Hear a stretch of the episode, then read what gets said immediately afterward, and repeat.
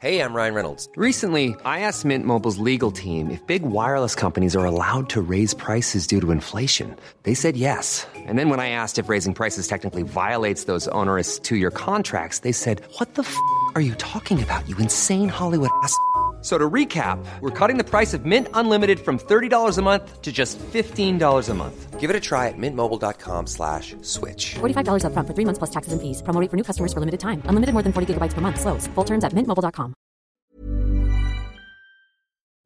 C'est News, euh, les toutes dernières images, les toutes dernières informations concernant euh, le conflit euh, en Ukraine et l'offensive russe. Nous sommes encore en édition spéciale ce matin et nous sommes accompagnés pour analyser tout ça de Bruno Clermont, général de corps aérien, Bonjour. Et Vyacheslav Aviotsky, vous êtes professeur de relations internationales, expert de l'Ukraine. Au septième jour de, guerre, le siège de Kiev s'est poursuivi cette nuit. Les Ukrainiens ont dévié un missile russe qui est tombé tout près de la gare centrale. À Kharkiv, encore des combats. Mais la ville de Kherson est bien ce matin aux mains des Russes. C'est leur plus grosse prise depuis le début de l'offensive. On fera le point complet, notamment avec Harold Iman et nos équipes sur place en Ukraine. Régine Delfour nous attend notamment à Vive. La ville est en train de se réveiller. Emmanuel Macron souhaite rester en contact avec Vladimir Poutine pour le convaincre de renoncer aux armes. Nous, ne sommes pas en guerre contre la Russie, a indiqué le chef de l'État. Emmanuel euh, Macron euh, qui euh, indique que la solidarité fonctionnera à fond également pour l'économie. On reviendra sur les déclarations du, chef de l'État avec Paul Sugy notamment et puis Eric Derick Matin qui nous rejoindra sur ce plateau.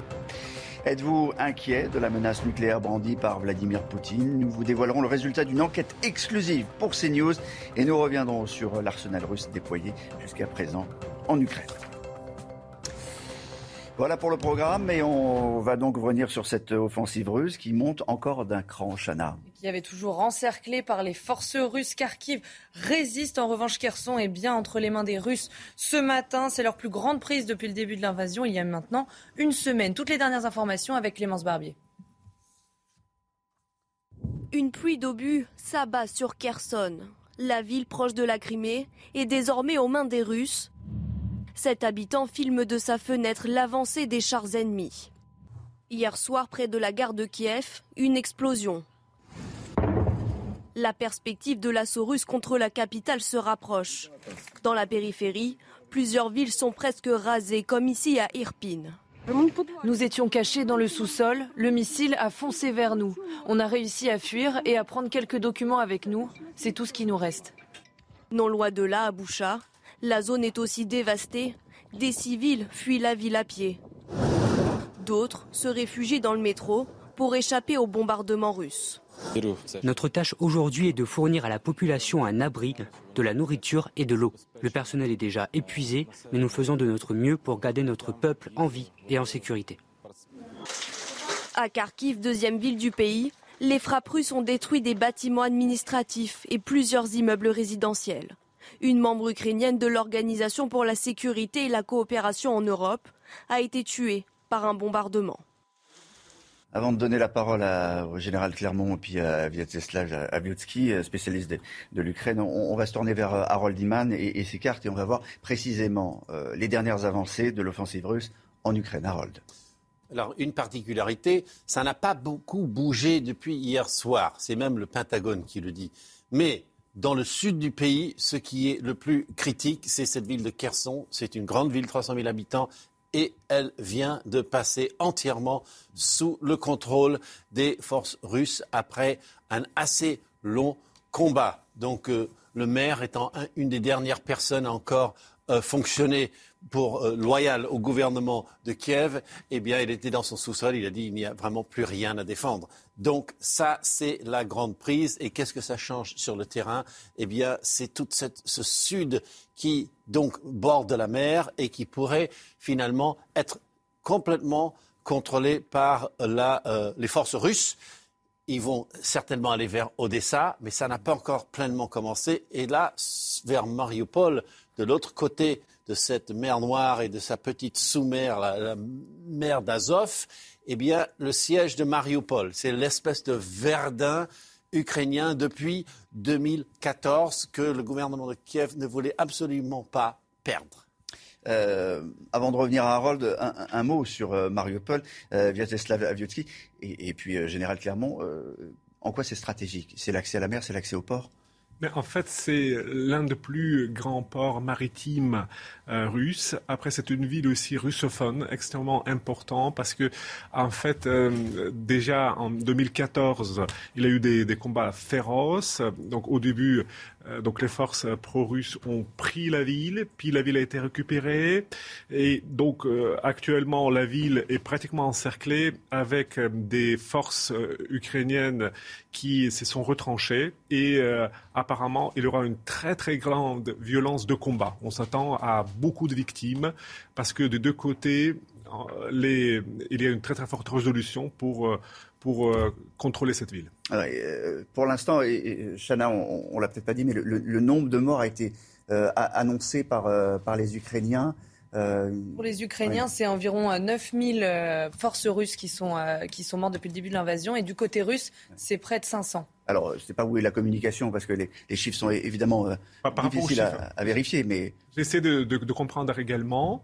En fait, c'est vraiment un grand changement. Pour la première fois, les Russes acceptent, admettent et euh, donnent un chiffre précis. Donc ça, c'est important. 500 morts, c'est déjà beaucoup. C'est déjà beaucoup. Parce que, euh, pour, pour rappel, euh, en 2014, pendant toute, cette opération autour du Donbass, de la Crimée, ils, ont eu pendant un mois à peu près 400 morts aussi. Donc après, je regardais, on a des estimations alternatives qui ont été faites par le renseignement américain. Eux, ils situent le, nombre de morts dans les rangs russes entre 1500 et 2000 à peu près. Moi, je crois que toujours, il faut regarder un peu à, entre les deux. Quand ils disent 500 et de l'autre côté 1000, donc va faire.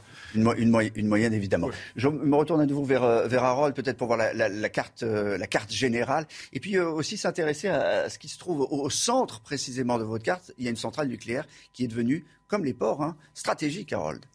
Tout à fait. Donc, si on prend le, front général, il y a dans cette espèce de légère, ce léger ralentissement dans la partie nord et est du front, nous avons à Kiev euh, les, colonnes de euh, camions de matériel qui se sont plus ou moins arrêtées, mais sont encore là, bien sûr. Et puis, nous avons Kharkiv, où les parachutistes sont déjà arrivés depuis plus de 24 heures et où on se bat, mais où il y a surtout des bombardements, des bombardements dits tactiques. Et puis, il y a une chose inquiétante, et c'est l'ONU qui s'en est euh, émue, c'est qu'il y a eu une présence de troupes russes ici, Zaporizhia, qui est la grande centrale nucléaire d'énergie, bien sûr, euh, du pays. Et euh, évidemment, s'il y a des combats dans ce secteur, euh, les risques de fuite radioactive sont énormes. Donc, les autorités russes, qui ont un petit groupe de soldats là présents, disent que tout fonctionne de manière normale, mais voilà, il n'y a pas une certitude absolue sur qui contrôle Zaporizhia. l'objectif en tenant une centrale nucléaire, c'est tenir l'électricité dans le pays. Il n'est pas question de, s'en prendre à la centrale. Non, bien sûr, c'est l'approvisionnement énergétique qui est indispensable pour que l'Ukraine continue à fonctionner. Mhm. Euh, d'ailleurs, les, Américains ne s'y trompent pas. Quand ils commencent à frapper, ils détruisent euh, les centres de communication et, les centres de production d'énergie. Donc là, on assiste à, la poursuite de la guerre euh, qui s'amplifie. Elle s'amplifie au, fur et à mesure, d'ailleurs, de la résistance des Ukrainiens.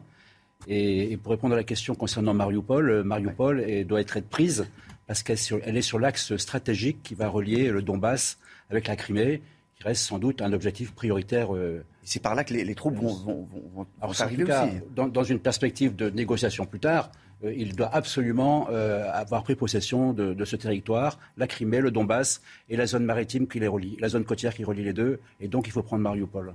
Moi, j'aimerais entendre ceux qui sont, euh, et vous savez qu'on donne la parole à, ceux qui sont euh, aujourd'hui euh, sous les bombes et qui font face à, cette offensive. Anna Gavrich, bonjour. Vous êtes en direct avec nous. Vous êtes du côté de Kiev. On vous retrouve à peu près tous les matins pour savoir comment, comment avance votre, votre situation, comment vous vous sentez.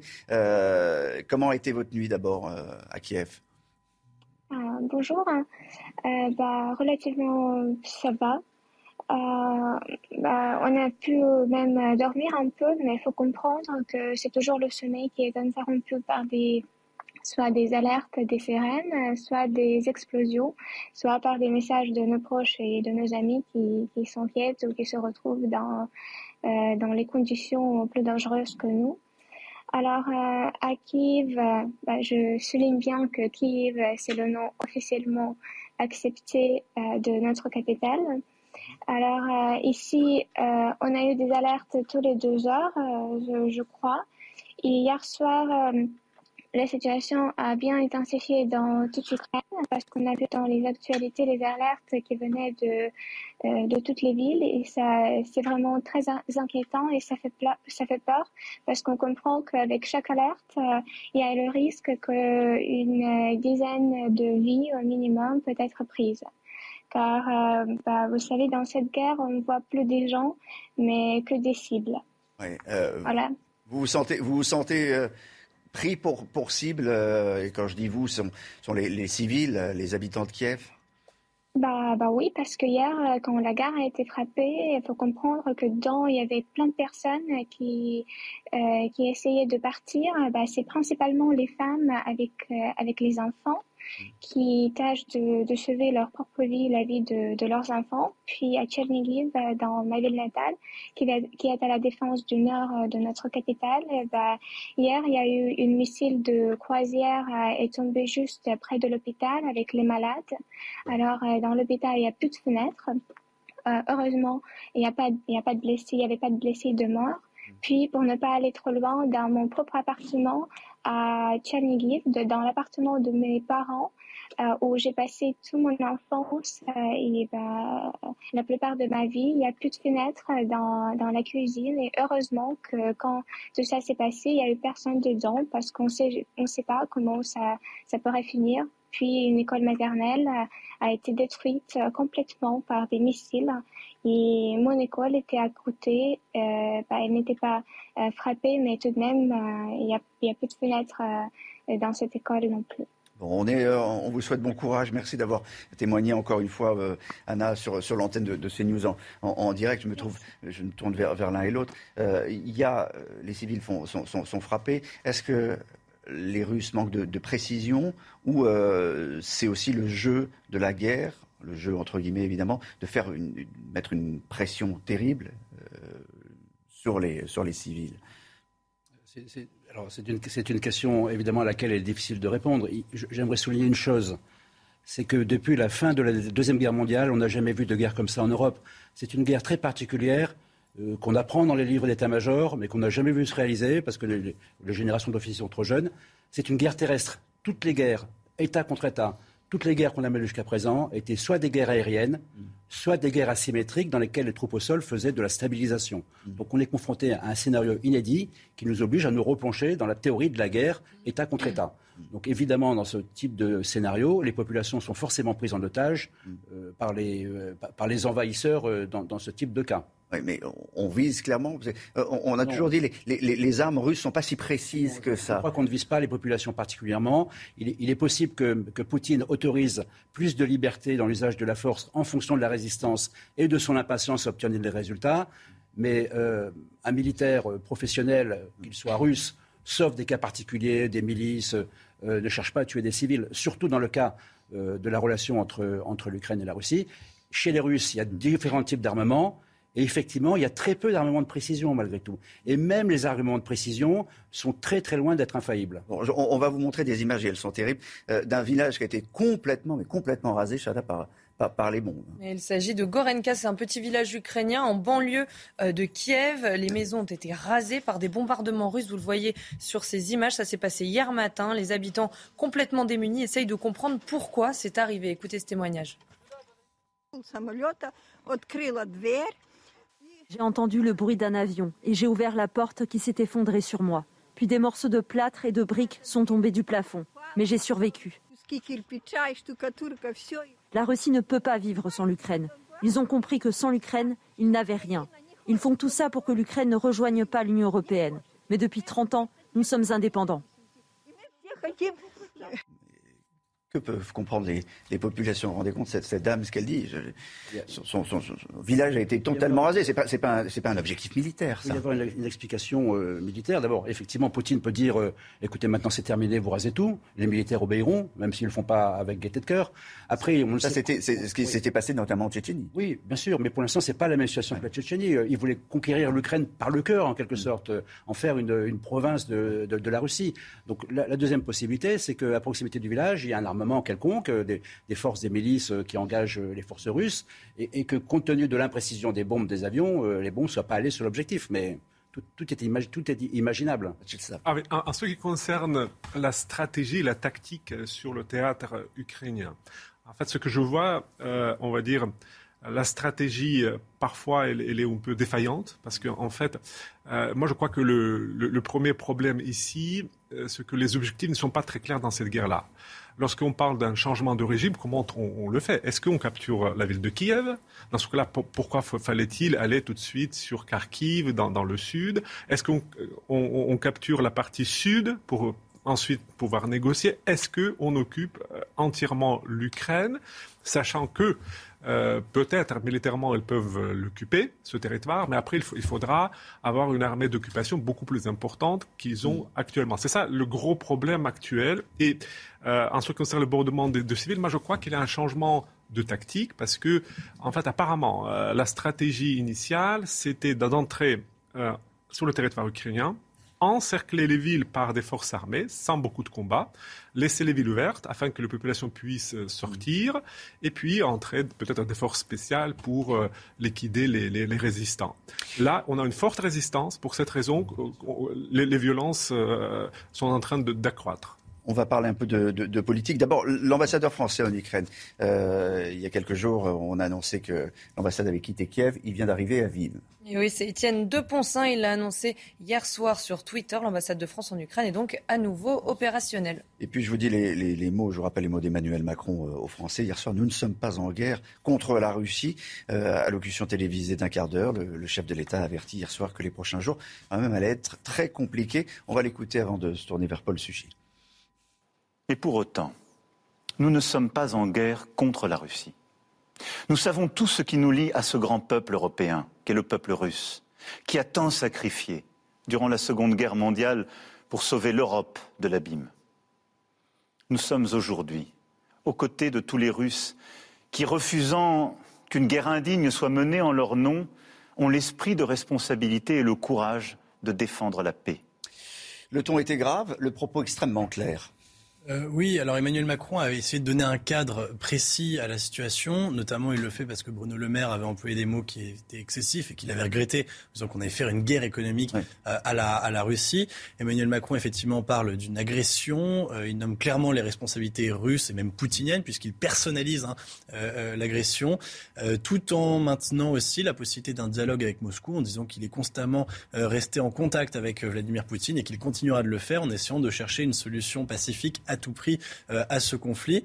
Donc il précise effectivement que la France n'est pas en guerre, euh, c'était donc une précision importante, mais qu'elle participera euh, de toutes ses forces, d'une part à l'aide, en particulier humanitaire, apportée à l'Ukraine, et d'autre part, et c'est là-dessus que Emmanuel Macron a probablement pesé le plus possible de toutes ses forces depuis quelques jours, euh, au, fait d'isoler la Russie de Vladimir Poutine sur la scène internationale pour que, euh, se sentant seul, Vladimir Poutine ne puisse plus donner des suites à ses ambitions et surtout écarter aussi la possibilité d'un embrasement ou d'un élargissement du conflit. Donc là-dessus, Emmanuel Macron a effectivement été très clair. Et ensuite de ça, il, euh, on va dire, euh, il fait rentrer euh, l'invasion de l'Ukraine dans un narratif plus large, qui est celui, au fond, d'un basculement de l'histoire, puisque il, il explique que rien ne sera demain comme avant, que le tragique de l'histoire est de nouveau d'actualité, que l'Europe doit, que les démocraties en général doivent se réarmer si elles veulent assurer leur subsistance. Et donc, au fond, il y a même un changement presque complet de discours par rapport même au, Macron de 2017. hein. On se rappellera par exemple qu'il avait commencé son quinquennat avec une dispute très médiatisée avec son propre chef d'état-major des armées euh, sur fond notamment de, euh, dispute sur le, montant des crédits de la défense. Voilà, et donc Emmanuel Macron ici se prépare donc à durablement faire entrer l'Europe dans une logique d'autonomie stratégique et de puissance, y compris donc en passant par un réarmement euh, très important. On a compris deux choses, effectivement, que la France euh, cherchait aussi à avoir plus d'indépendance militaire. Et puis euh, l'information, peut-être que la, la, seule info qui a été donnée, c'est le sommet européen bon, à Versailles, les 10 et, et 11 mars, sommet européen, sur l'ensemble de, de, de, de, ces sujets. Vous vouliez... Oui, avec même trois sujets qui sont bien précisés. Hein, le sujet économique, le sujet énergétique et le sujet défense, qui sont les, les sujets, on va dire, régaliens d'une autonomie.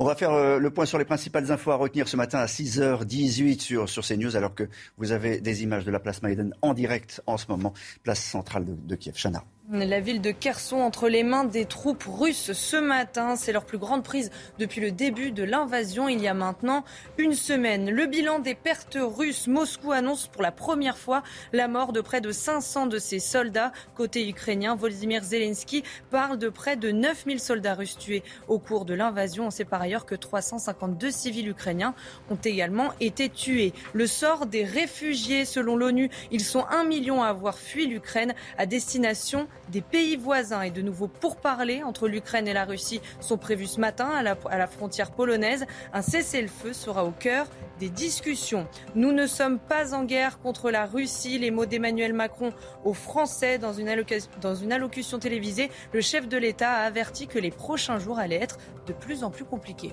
Et le chef de l'État qui a parlé également d'un plan de résilience économique qui sera piloté par, Jean Castex, euh, Eric de, de, de Rignaten. On sait ce que ça signifie bah, vous savez, résilience, c'est un peu un mot euh, nouveau, je vais dire, entre guillemets, puisque finalement, ça veut dire résistance hein, euh, et rebondir. La définition, elle est là. On l'a beaucoup employée pendant la pandémie, la résilience. Hein.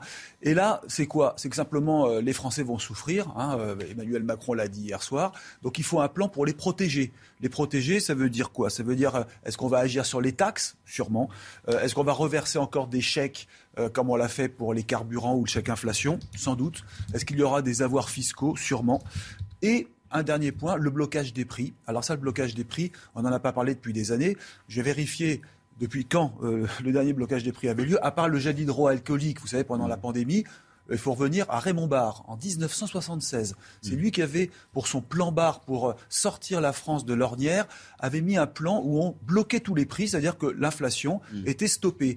Et ça a été débloqué par François Mitterrand en 1982. Ça, c'est pas impossible parce qu'aujourd'hui, le prix des carburants est en train de flamber et donc il y aura des mesures extrêmement sévères à prendre. Je dis sévères pour qui? Pour les caisses de l'État, puisqu'on reviendrait au quoi qu'il en coûte. Et si je vous donne le chiffre du quoi qu'il en coûte pour la mm. pandémie, c'était 240 milliards d'euros.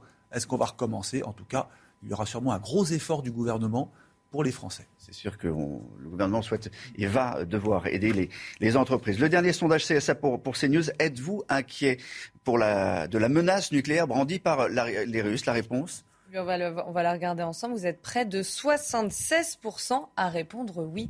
Vous êtes inquiet à cette, euh, de la menace nucléaire russe? Qu'en pensez-vous? On vous a euh, demandé et posé cette question. Bien sûr, je suis très inquiète parce que la menace nucléaire, ce n'est pas une bonne chose. La vie est belle, il faut la vivre.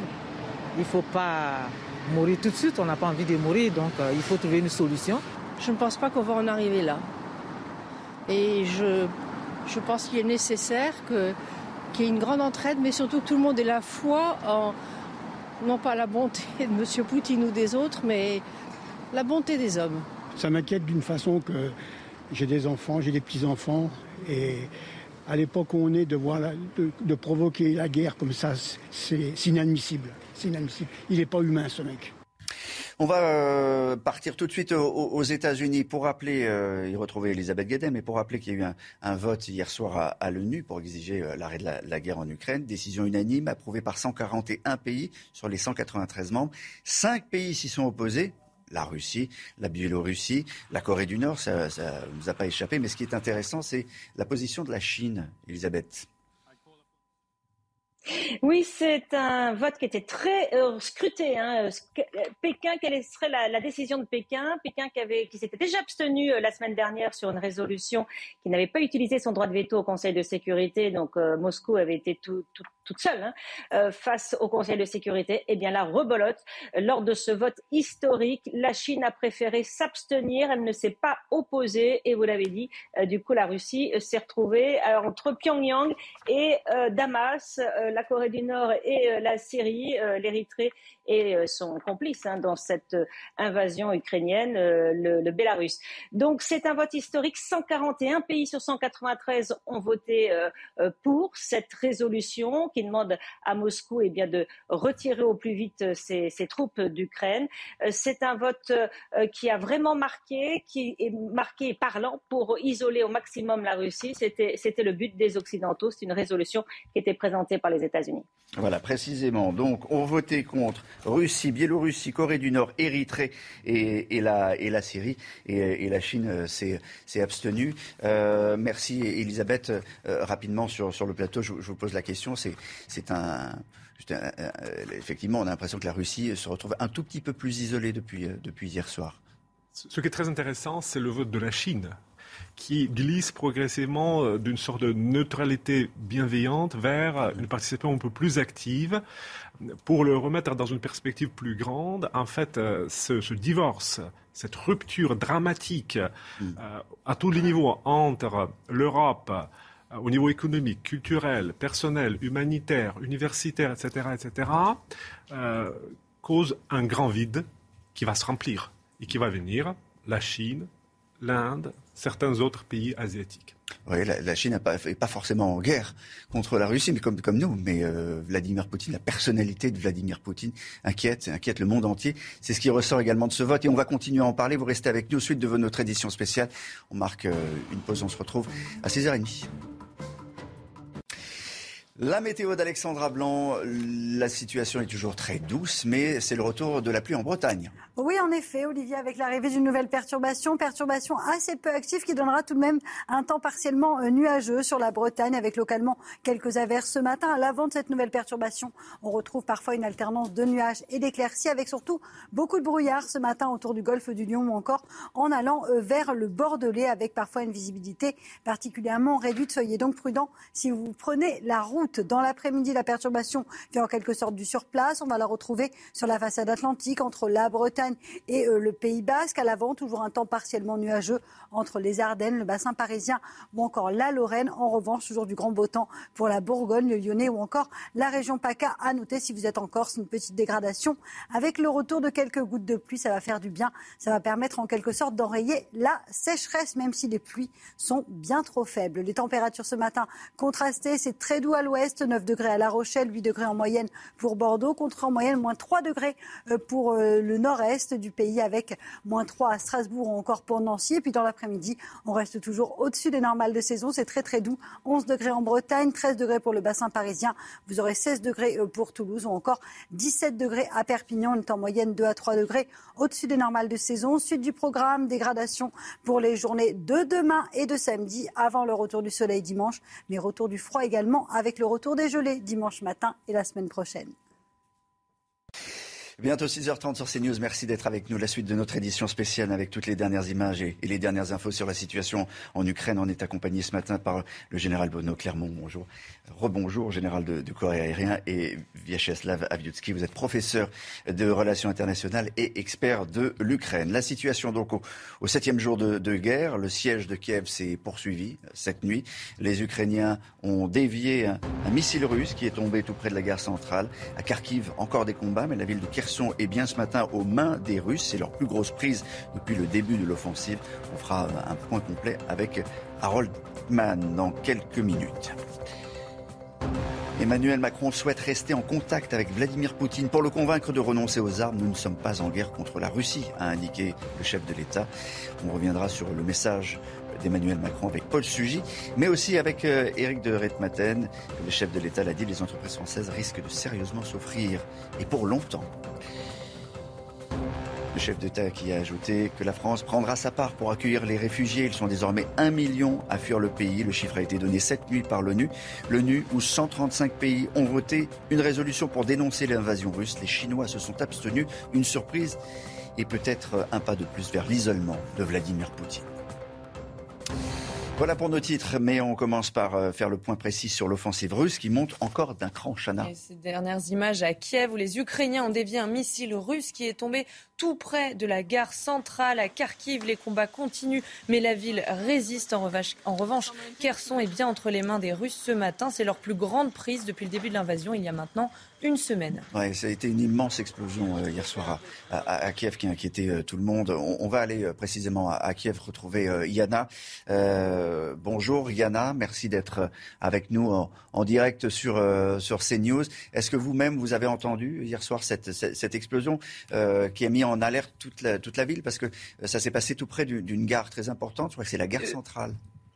Euh, oui, bonjour à tous. Euh, je suis en fait maintenant à 100 km de Kiev, donc je n'ai pas entendu cette explosion, mais je dois vous dire qu'après cette explosion, on a eu encore trois à Kiev.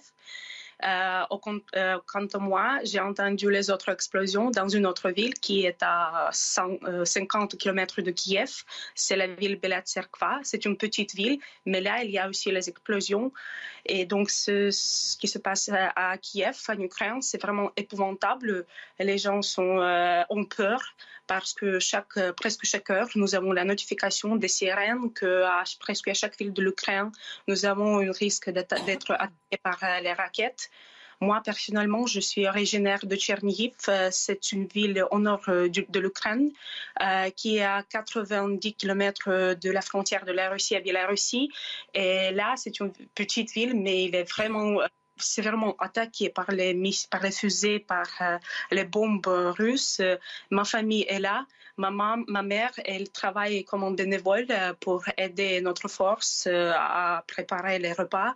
Donc, ce qui se passe, c'est vraiment épouvantable. Et hier, j'ai vu une interview d'Anna euh, Bonnel qui a dit que, tout est bien avec les Russes. Non, ce n'est pas bon.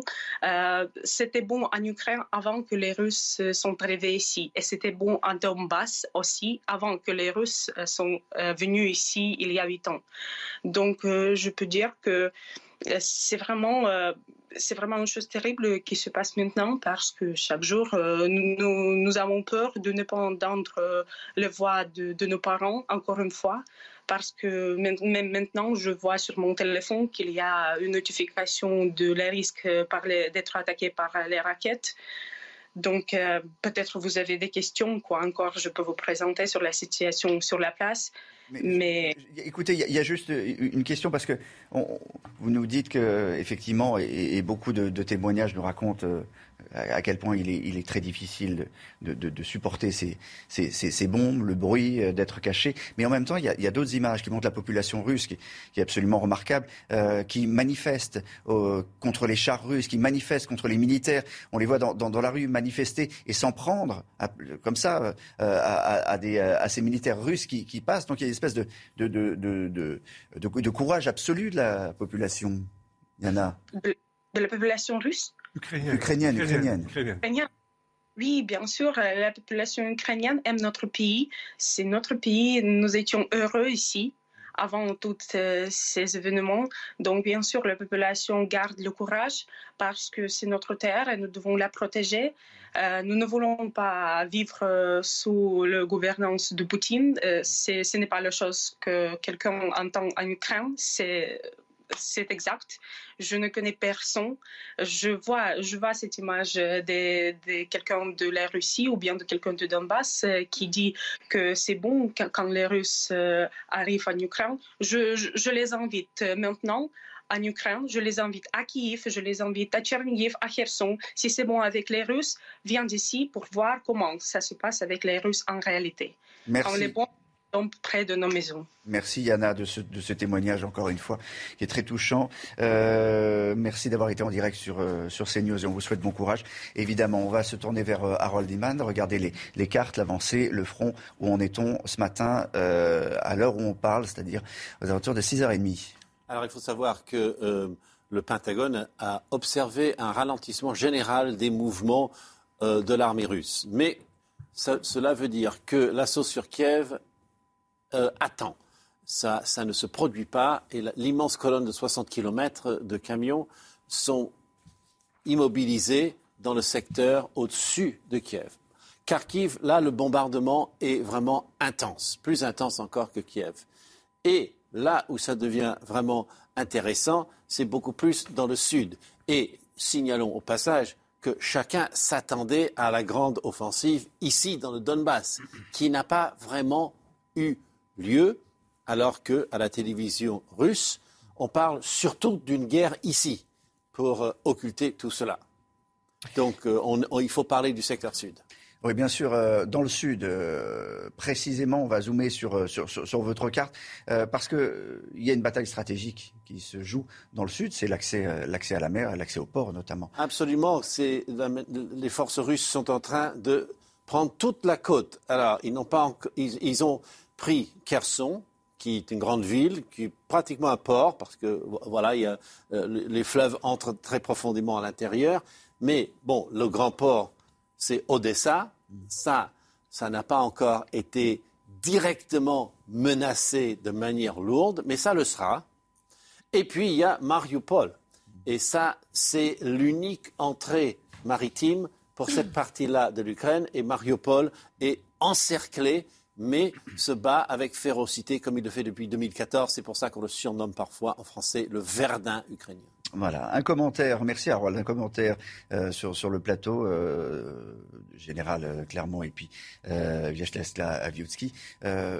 Euh, sur la, stratégie aujourd'hui. Bon, on en a parlé euh, tout à l'heure, euh, évidemment, dans, le sud du pays, sur, euh, précisément sur la centrale nucléaire. Tout à l'heure, on, l'a montré, mais, cette, centrale aujourd'hui, elle représente quoi et Quel est l'objectif des, Russes? Parce qu'on a bien compris que le Donbass, la Crimée, ça les intéressait pas beaucoup. Il n'y a pas beaucoup de richesses au fond, mais que l'Ukraine, c'est un pays qui représente quelque chose économiquement.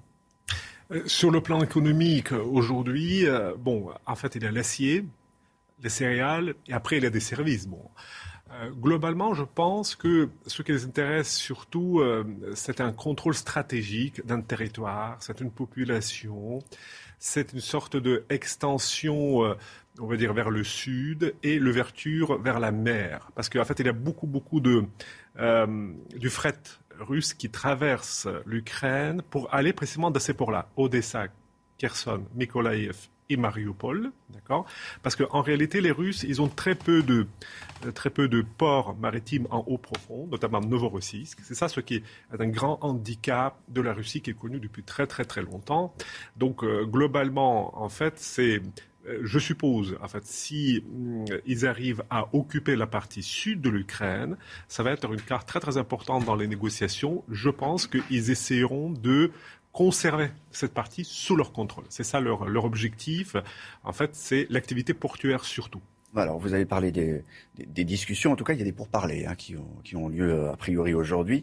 Euh, Kiev réclame toujours euh, l'arrêt total des combats et Moscou, la démilitarisation de, euh, de l'Ukraine. Ça va être compliqué de, de s'entendre, mais ça va être le, deuxième round de, de négociations. Je, je, voulais préciser, il y a un petit changement vraiment très très nuancé dans, dans la rhétorique. J'ai vu que Lavrov pour la première fois, quand il a expliqué les objectifs russes, il a retiré le mot dénazification, ça veut dire le changement de régime. Pour la première fois, en fait, on a un petit rapprochement de deux positions.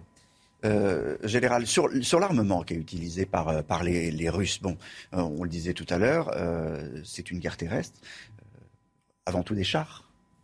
on a avant tout les chars et puis surtout l'artillerie. Mm. Je pense que plus que jamais, l'artillerie avec différents types de munitions, différents types de portées, euh, c'est l'artillerie qui fait les plus grands débats, dégâts et, l'aviation qui continue de frapper, puisque on pense à peu près aujourd'hui, euh, la Russie a, la supériorité aérienne au-dessus de l'Ukraine, même si c'était un petit peu difficile au début. Donc euh, troupes, les troupes ukrainiennes sont sous la menace permanente d'artillerie. Donc le potentiel militaire officiel ukrainien s'affaiblit au fil du temps. il restera une armée de résistants de citoyens en armes et, les combats continueront dans cette direction. Alors on, voit ces, chars, ce sont des chars russes et on les reconnaît parce qu'il y a un Z dessus. Euh, c'est toujours une interrogation, euh, ce, que, ce, que, ça veut dire. Oui, oui, on, a une réponse. Allez-y. En fait, en, russe, ça veut dire Zapabedo pour la victoire. Voilà, alors que, euh, je ne sais pas pourquoi, en France, on a spéculé comme quoi c'était Z, comme c'était, on va dire, l'acronyme de Zelensky qui était utilisé pendant sa campagne électorale, une sorte de provocation. Mais eux, ils disent que, euh, en fait, c'est en russe, c'est la première. Il paraît qu'on dit aussi, ça pourrait être Zakodium, qui veut dire on entre. Peut-être. enfin, euh, en tout cas, ça, reste, ça reste mystérieux. Je voulais dire, euh, on a vu aussi, on a vu beaucoup de chats. On a vu aussi passer alors des, des- des armes thermobariques. Qu'on appelle des armes thermobariques. Je sais pas si on, on peut vous montrer l'image. Ce sont des armes terribles, abominables. Des armes terribles, mais qui sont euh, malheureusement en usage euh, depuis la guerre du Vietnam. Mhm. Ils produisent des effets dé- dévastateurs et qui ont euh, tout type de. Qui, qui peuvent être à la fois des armes en tant que telles ou emportées par des, par des obus. Euh, donc le but, c'est vraiment de faire très très mal à l'adversaire. oui. On, on s'en est servi euh, notamment euh, quand chassait, comme les, quand les Américains chassaient Ben Les Laden. Américains hein. s'en sont servis en, en Irak, dès le Vietnam. Les Russes s'en servent un petit peu partout. Non, ce sont des, des- des armes redoutables, terrifiantes. Oui, je voulais aussi réagir. En fait, euh, la période choisie d'attaquer, normalement, tout le monde se demande pourquoi, c'était au mois de février. En fait, apparemment, on, on dit que c'est parce qu'il fait très froid en Europe. Donc, euh, euh, Poutine pensait que les Européens seraient beaucoup plus dépendants du gaz russe, ça c'est la première chose. Et, et, ah ben, en même temps, lorsqu'ils ont attaqué là maintenant, euh, le temps euh, actuellement en Ukraine est très humide. Donc, on peut utiliser que les grandes artères pour, euh, en fait, les, les grandes routes pour, pour les blinder. On a vu beaucoup d'images. Lorsqu'ils essayent de passer à contourner, ils, sont en train de s'embourber dans, dans la boue, etc., etc. Donc, apparemment, c'est- pas très très facile aujourd'hui d'avancer avec les blindés. Voilà, les armes thermobariques, c'est celles que les, les images qui sont euh, diffusées en, en ce moment euh, ici. C'est alors euh, bon, quand, quand- quand ça explose, euh, ça, ça peut brûler absolument tout à l'intérieur. hein, je crois. Il y a une double explosion. D'abord, on, on disperse de- de- du, du gaz de pétrole en général. Ensuite, une deuxième qui l'enflamme et, et qui crée chaleur et dépression. C'est ce qu'on appelle le phénomène de blast. hein, C'est ça. Voilà, C'est le phénomène blast rétraction. amplifié, amplifié par euh, le, principe d'une double explosion. Bon, euh, un mot de, des dernières déclarations euh, cette nuit du, du président ukrainien, Chana. Volodymyr Zelensky se félicite d'avoir, je cite, cassé les plans sournois de la Russie. C'est ce qu'il a dit dans une nouvelle publi- euh, vidéo publiée euh, cette nuit sur Telegram. Le président ukrainien a également partagé son admiration pour la résistance héroïque de son peuple. Je vous propose de l'écouter. Nous sommes une nation qui a cassé les plans de l'ennemi en une semaine. Des plans écrits depuis des années, sournois, pleins de haine pour notre pays, notre peuple. Malgré le fait qu'ils soient des dizaines de fois plus nombreux que nous, le moral de l'ennemi se dégrade. De plus en plus d'occupants fuient vers la Russie. Il y a la question des, réfugiés euh, à Lviv, où nous avons l'une de, nos équipes. Euh, une église est devenue, il y a plusieurs endroits hein, qui accueillent des réfugiés, mais une église est devenue un abri pour ces réfugiés, un endroit très précieux pour, euh, pour ces familles. Voyez ce reportage de Régine Delfour et Fabrice Esner. Cette église, au sein d'un orphelinat dans le centre historique de Lviv, est encore épargnée par les bombes. Elle porte le nom de Saint-Nicolas, considéré en Ukraine comme le protecteur des enfants. Depuis le début de l'invasion russe, c'est devenu un lieu d'asile pour ceux qui tentent de fuir les combats. Depuis le début de l'offensive, les membres de cette communauté se demandaient ce qu'ils pouvaient faire. En ce moment, les gens des villes bombardées viennent ici pour trouver un toit et protéger leurs enfants des villes détruites. Dans l'ouest du pays, des centaines d'autres églises comme celle-ci ont ouvert leurs portes. Ici, l'aide afflue, notamment des produits de première nécessité. On a reçu plusieurs appels, y compris de l'étranger, pour connaître nos besoins, les affaires, les vêtements, des propositions d'accueil aussi. Si chacun témoignait de ce qu'il se passe en Ukraine, sur la destruction de notre pays, si chacun pouvait faire ça, on n'aurait plus besoin d'aide. L'espoir de ce prêtre, comme de la population à est de rester le plus longtemps possible en sécurité ici, à l'abri des bombes russes. À 6h45, euh, les dernières infos avec Chana. La ville de Kherson entre les mains des troupes russes ce matin. C'est leur, leur plus grande prise depuis le début de l'invasion il y a maintenant une semaine. Et puis Moscou annonce pour la première fois la mort de 500 de ses soldats. Côté ukrainien, Volodymyr Zelensky parle de près de 9000 soldats russes tués au cours de l'invasion. On sait par ailleurs que 352 civils ukrainiens sont morts la semaine dernière. Le sort des réfugiés, selon l'ONU, ils sont 1 million à avoir fui l'Ukraine à destination des pays voisins. C'est 300 000 de plus par rapport à hier. Et de nouveaux pourparlers entre l'Ukraine et la Russie, prévus ce matin à la frontière polonaise. Un cessez-le-feu sera au cœur des discussions. Nous ne sommes pas en guerre contre la Russie. Les mots d'Emmanuel Macron aux Français dans une allocution télévisée. Le chef de l'État a averti que les prochains jours allaient être de plus en plus compliqués plus en plus compliqué, Paul Sugy, aussi sur le, sur le plan économique. Il faudra aider, aider, aider la France et puis, et puis euh, rassurer. Et c'est ce qu'il ce qu'il a fait euh, hier soir, Emmanuel Macron. Il a rassuré les Français, à votre avis? Euh, J'aurais pas forcément dit ça parce que pour le coup. Je vous pose la question, c'est pour ça. je, je, je, pense que effectivement, euh, et vous l'avez dit, Emmanuel Macron a un discours très clair. Euh, il anticipe une crise qui va être longue, qui va beaucoup éprouver l'Europe. Hein. On le voit déjà. Il y a par exemple une première question qui se pose, c'est comment est-ce qu'on va accueillir les réfugiés très nombreux qui sont en train de se masser aux portes de l'Europe, principalement en Pologne. Euh, ce qui évidemment euh, n'est pas un débat simple dans le contexte actuel euh, et, et, avec une Europe traversée justement par les questions qui concernent les afflux migratoires. Et puis d'autre part, Emmanuel Macron surtout s'adresse quasiment à l'histoire, puisque, euh, et d'ailleurs il le fait dans une perspective aussi de euh, prochaine campagne présidentielle, hein, qu'il a euh, effleuré du bout des lèvres à la fin de son intervention, en disant qu'il il y aura un débat démocratique aussi sur les, questions qu'il a abordées dans son discours, mais il s'agit de positionner durablement la France dans une perspective de renforcement de sa défense, de préparation aussi à, et on l'a dit ce matin, des guerres à la fois d'un type nouveau et en même temps euh, très archaïque, puisqu'on parle de conflits euh, dans le jargon militaire de haute intensité, ce qui suppose une préparation à un certain nombre de euh, moyens militaires beaucoup plus importants probablement que les conflits précédents dans lesquels la France a été engagée. Et puis l'autonomie stratégique de la France, son indépendance par rapport, évidemment pour l'instant de la Russie, mais en règle générale, l'autonomie de la France et de l'Europe par rapport aux grandes puissances dans le jeu desquelles elle se trouve entravée. Général, clairement, vous avez entendu Emmanuel Macron hier soir, vous avez dit être indépendant vis-à-vis de l'Europe ou être indépendant avec l'Europe? Parce que c'est une nuance euh, importante, peut-être même les deux. Hein. Mais militairement, que, quelle est la position de la France? des mots, Et, d'ailleurs, il y a un mot qu'il n'a pas employé quand il a fait référence à, cette, à cet objectif. Il n'a pas parlé ni de l'OTAN ni des États-Unis. Hein. c'est difficile de dire à, nos alliés américains en ce moment qu'on veut essayer de, de, prendre le grand large vis-à-vis d'eux. Et c'est bien de ça dont il parle, sans évoquer le nom des États-Unis. Ah oui. Qui, qui, sont, qui sont quand même nos alliés. Euh, ils sont bien sûr nos alliés dans l'OTAN, mais l'objectif sont nos alliés dans, dans, dans ce conflit et qu'on prenne un petit peu d'autonomie vis-à-vis d'eux. Moi, je pense que la crise ukrainienne a révélé une vraie nécessité de repenser nos capacités de défense et d'augmenter probablement le budget militaire. Le, chancelier Scholz a annoncé une augmentation de 100 milliards de, du budget allemand. Voilà. Donc globalement, je pense que le reste de l'Europe va progressivement s'aligner sur, sur ce pas, va suivre un peu l'initiative allemande. Bon, pour la France aussi, je pense qu'il euh, faut revenir euh, au niveau de dépenses, euh, je sais pas, de 10 ou 15 ans, lorsque, après le quoi on a commencé à baisser les, dépenses.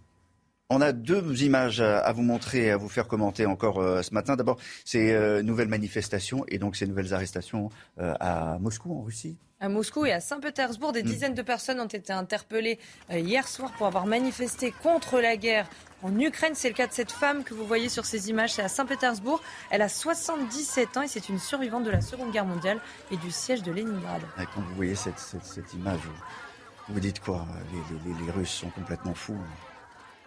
Mais, mais, en fait, euh, je pense qu'il y a déjà plusieurs milliers de ces manifestants qui sont arrêtés.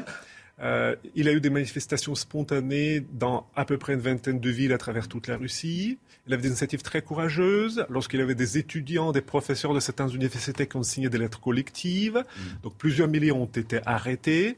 Je salue leur courage. Je voulais aussi signaler une sorte de, comment dirais-je, euh, de représailles qui s'est abattue aussi sur les deux derniers médias libres, euh, qui étaient le, la chaîne indépendante en ligne qui s'appelle Dost, on a eu l'un de ces journalistes en, direct, évidemment. C'est, il n'y a plus de médias indépendants. Dramatique. Et après, la radio Echo euh, de Moscou, qui, qui ont été arrêtés, et même une partie des journalistes de Dost ont été menacés, ils se sont réfugiés à l'étranger. Oui, ils, ont fui. Et, Harold nous, le rappelait tout à l'heure, euh, la manière dont les médias euh, russes racontent l'offensive en Ukraine aujourd'hui, c'est euh, ce qui se passe dans le Donbass.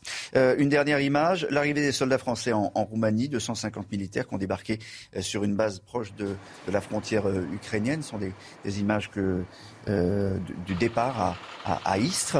Voilà, des images que nous a fournies l'armée, je le, précise. Bon, encore une fois, c'est au tour, hein, général, c'est au tour qu'on se, on se déploie, mais on montre quand même que la France est là. le message principal, c'est le message de la solidarité de la France vis-à-vis de, nos alliés et partenaires qui sont dans l'OTAN, mais souvent aussi dans l'Union européenne, euh, et qui sont les premiers à exposer à l'éventuelle escalade euh, de la part de la Russie. Merci à, à tous. Paul Sujet, vous voulez rajouter quelque chose sur les militaires vous avez fait euh, votre armée, Paul? Non, pas encore. Ah. Bientôt. Non, ce, qui est certain, c'est qu'effectivement, euh, il y a un double positionnement de la France, hein, qui est à la fois effectivement euh, qui possède la présidence française actuellement donc de, l'Union européenne, et en même temps qui est membre de l'OTAN. Et Emmanuel Macron a joué jusqu'à maintenant sur les deux tableaux, à la fois avec un renforcement de la justement de l'engagement des forces françaises dans l'OTAN. Et en même temps, effectivement, de plus en plus, il commence à profiter du moment, hein, si j'ose dire, pour faire avancer une idée qu'il a de toute façon envie de porter depuis le début, c'est-à-dire l'Europe de la défense. Ouais, L'Europe de la défense. Peut-être qu'il en sera question d'ailleurs à Versailles. Le 10 et 11 mars, c'est le rendez-vous qui a été fixé par le chef de l'État hier soir. Je vous remercie tous les deux d'avoir été euh, là. Euh, Bruno Clermont, général de corps aérien. Merci Vyacheslav Aviotsky. Merci. Euh, L'info se poursuit sur, sur CNews. Restez avec nous à édition spéciale encore. La météo d'Alexandra Blanc, c'est le retour euh, de la pluie par la Bretagne. Oui, en effet, arrivée d'une nouvelle perturbation en Bretagne aujourd'hui, avec donc le retour de quelques flocons de neige ce matin entre la pointe bretonne et la Vendée. On retrouve également un temps assez brumeux, assez nuageux, avec beaucoup d'humidité dans les basses couches et donc du brouillard, principalement entre l'Occitanie et le golfe du Lion, notamment entre Bordeaux et Nîmes, où le temps est parfois assez brumeux, assez nuageux ce matin au lever du jour. Dans l'après-midi, eh bien, toujours cette même perturbation sur la façade atlantique sur la Bretagne ou encore en redescendant euh, vers le Pays Basque. À l'avant de cette, perturbation, un temps partiellement euh, nuageux et toujours un temps beaucoup plus lumineux hein, sur les régions de l'Est avec néanmoins quelques petits nuages entre la région PACA et la Corse. On aura même un petit peu de pluie sur l'île de Beauté aujourd'hui. Côté température, eh bien, les températures sont plutôt fraîches ce matin à l'est, avec en moyenne moins 3 degrés entre Nancy et Strasbourg. C'est en revanche beaucoup plus doux sur la façade ouest, avec en moyenne 9 degrés pour La Rochelle. Et dans l'après-midi, eh bien, les températures restent en moyenne 2 à 3 degrés au-dessus des normales de saison, avec 11 degrés en Bretagne. Vous aurez 13 degrés à Paris, en moyenne 16 degrés pour le Lyonnais. Température donc très douce pour la saison et localement jusqu'à 17 degrés du côté de Perpignan. Ensuite du programme, défilé de perturbations jeudi, vendredi et samedi avant le retour au calme prévu pour dimanche avec du beau temps au nord comme au sud. Côté température, attention, retour des gelées à partir de dimanche matin. C'est News, nous sommes toujours euh, en direct et euh, en édition spéciale pour euh, commenter les dernières images, les dernières informations de l'offensive russe en, Ukraine et toujours entouré du général Bruno Clermont, général de corps aérien, et de Vacheslav Aviotsky. Vous êtes professeur de relations internationales, expert de l'Ukraine et vous le savez à quel point cette analyse est importante et précise. Au septième jour de guerre, précisément, le siège de Kiev s'est poursuivi cette nuit. Les Ukrainiens ont, ont dévié un missile russe qui est tombé tout près de la gare centrale, Kharkiv encore des combats, mais la ville de Kherson est bien ce matin aux mains des Russes. C'est leur plus grosse prise depuis le début de l'offensive, nous dira Harold Eman. Emmanuel Macron souhaite euh, rester en contact avec Vladimir Poutine pour le convaincre de renoncer aux armes. Nous ne sommes pas en guerre contre la Russie, a indiqué le chef de l'État. On reviendra sur le message d'Emmanuel Macron avec Paul Sugy, mais aussi avec Éric de Ritmaten, le chef de l'État, qui a dit que les entreprises françaises risquaient de sérieusement souffrir, et pour longtemps. Il faudra donc les aider. Êtes-vous inquiet de la menace nucléaire brandie par Vladimir Poutine? Nous vous dévoilerons le résultat d'une enquête exclusive pour CNews, et nous reviendrons sur l'arsenal russe déployé jusqu'à présent en Ukraine. L'offensive russe est donc montée encore d'un cran ces dernières heures, même si les choses paraissent un tout petit peu gelées. On va le voir avec ces dernières images à Kiev où les Ukrainiens ont dévié un missile russe qui est tombé tout près de la gare centrale. À Kharkiv, les combats continuent, mais la ville résiste. En revanche, la ville de Kherson au sud est bien entre les mains des Russes ce matin. Toutes les dernières informations avec Clémence Barbier. Une pluie d'obus s'abat sur Kherson. La ville proche de la Crimée est désormais aux mains des Russes. Cet habitant filme de sa fenêtre l'avancée des chars ennemis. Hier soir, près de la gare de Kiev, une explosion. La perspective de l'assaut russe contre la capitale se rapproche. Dans la périphérie, plusieurs villes sont presque rasées, comme ici à Irpin. Nous étions cachés dans le sous-sol, le missile a foncé vers nous. On a réussi à fuir et à prendre quelques documents avec nous. C'est tout ce qui nous reste. Non loin de là, à Boucha, la zone est aussi dévastée. Des civils fuient la ville à pied. D'autres se réfugient dans le métro pour échapper aux bombardements russes. Notre tâche aujourd'hui est de fournir à la population un abri, de la nourriture et de l'eau. Le personnel est déjà épuisé, mais nous faisons de notre mieux pour garder notre peuple en vie et en sécurité. À Kharkiv, deuxième ville du pays, les frappes russes ont détruit des bâtiments administratifs et plusieurs immeubles résidentiels. Une membre ukrainienne de l'Organisation pour la sécurité et la coopération en Europe a été tuée par un bombardement. Voilà pour les dernières images. Maintenant, les, cartes euh, d'Harold Lindman pour bien comprendre comment se déroule euh, cette offensive à 7h02 ce matin. Harold. Donc l'offensive est en train de piétiner légèrement selon le Pentagone. Euh, la prise de Kiev ne, s'est pas produite, bien qu'il y ait une colonne immense de camions qui stationnent au nord de Kiev, mais ils vont entrer en action à un moment ou à un autre. Euh, à Kharkiv, il y a des bombardements et des combats de rue. Euh, un peu partout ailleurs, euh, on devrait le dire. Mais surtout, la nouveauté, c'est le front sud, qu'on peut regarder de plus près, si on le souhaite. Et la ville de Kherson, a été prise. Une ville de 300 000 habitants qui s'est battue longuement et qui fait sauter le verrou de l'attaque vers Odessa, un grand port, évidemment le grand port de la mer Noire, et l'autre versant vers Mariupol, le Verdun, en quelque sorte, de l'Ukraine qui se bat depuis 2014. Et si elle est prise en étau par les forces russes qui viennent d'ici et les forces russes qui viennent du Donbass, eh bien, si euh, Mariupol tombe, c'est la fin de l'accès à la mer de l'Ukraine. Voilà, ça sera la jonction, merci Harold, ça sera la, jonction des, armées en, quelque sorte, euh, Vyacheslav Aviotsky. Et là, c'est stratégique. Et là, plus, le, verrou est fermé pour les Ukrainiens. C'est un objectif à la fois stratégique et à la fois symbolique, parce que les forces pro-russes l'ont perdu en 2014, après avoir occupé brièvement. Donc c'est une forteresse assiégée aujourd'hui, avec des forces ukrainiennes très motivées euh, qui sont prêtes à combattre, qui sont prêtes à mourir. Euh, par ailleurs, on, a demandé aussi une ouverture du couloir humanitaire pour faire sortir des populations civiles. Donc, ça va être, je pense, euh, le centre d'attention des prochains jours. La ville de Mariupol, c'est vraiment quelque chose qui est essentiel dans le flanc sud de l'Ukraine. un mot général, parce que, et Harold le rappelait, il y a cette colonne de, camions qu'on a vu, une soixantaine de kilomètres, qui se dirigeaient vers, vers, Kiev. Euh, on a vu ces images satellites qui étaient euh, assez euh, incroyables, mais, mais pourquoi elles n'avancent pas? Qu'est-ce qui se passe avec ces camions Est-ce qu'ils sont suffisamment ravitaillés? Qu'est-ce qu'ils attendent? Alors il y a pas mal d'hypothèses. Je vous ai donné toutes les hypothèses. Oui, vous l'avez tout donné, donc vous avez répondu à la question, merci. non, on peut, on peut s'étonner de la situation effectivement, mais on se rend compte que, que, l'armée russe, comme beaucoup d'armées, euh, la guerre n'est pas linéaire. On disait qu'il y a des pauses, ça accélère. La guerre n'est pas linéaire parce qu'il y a tout un tas de considérations logistiques sur euh, le, renouvellement des unités, le ravitaillement en munitions, en carburant, etc., qui fait qu'il faut de la logistique derrière. La difficulté, c'est quand elle avance plus, là, on peut s'inquiéter.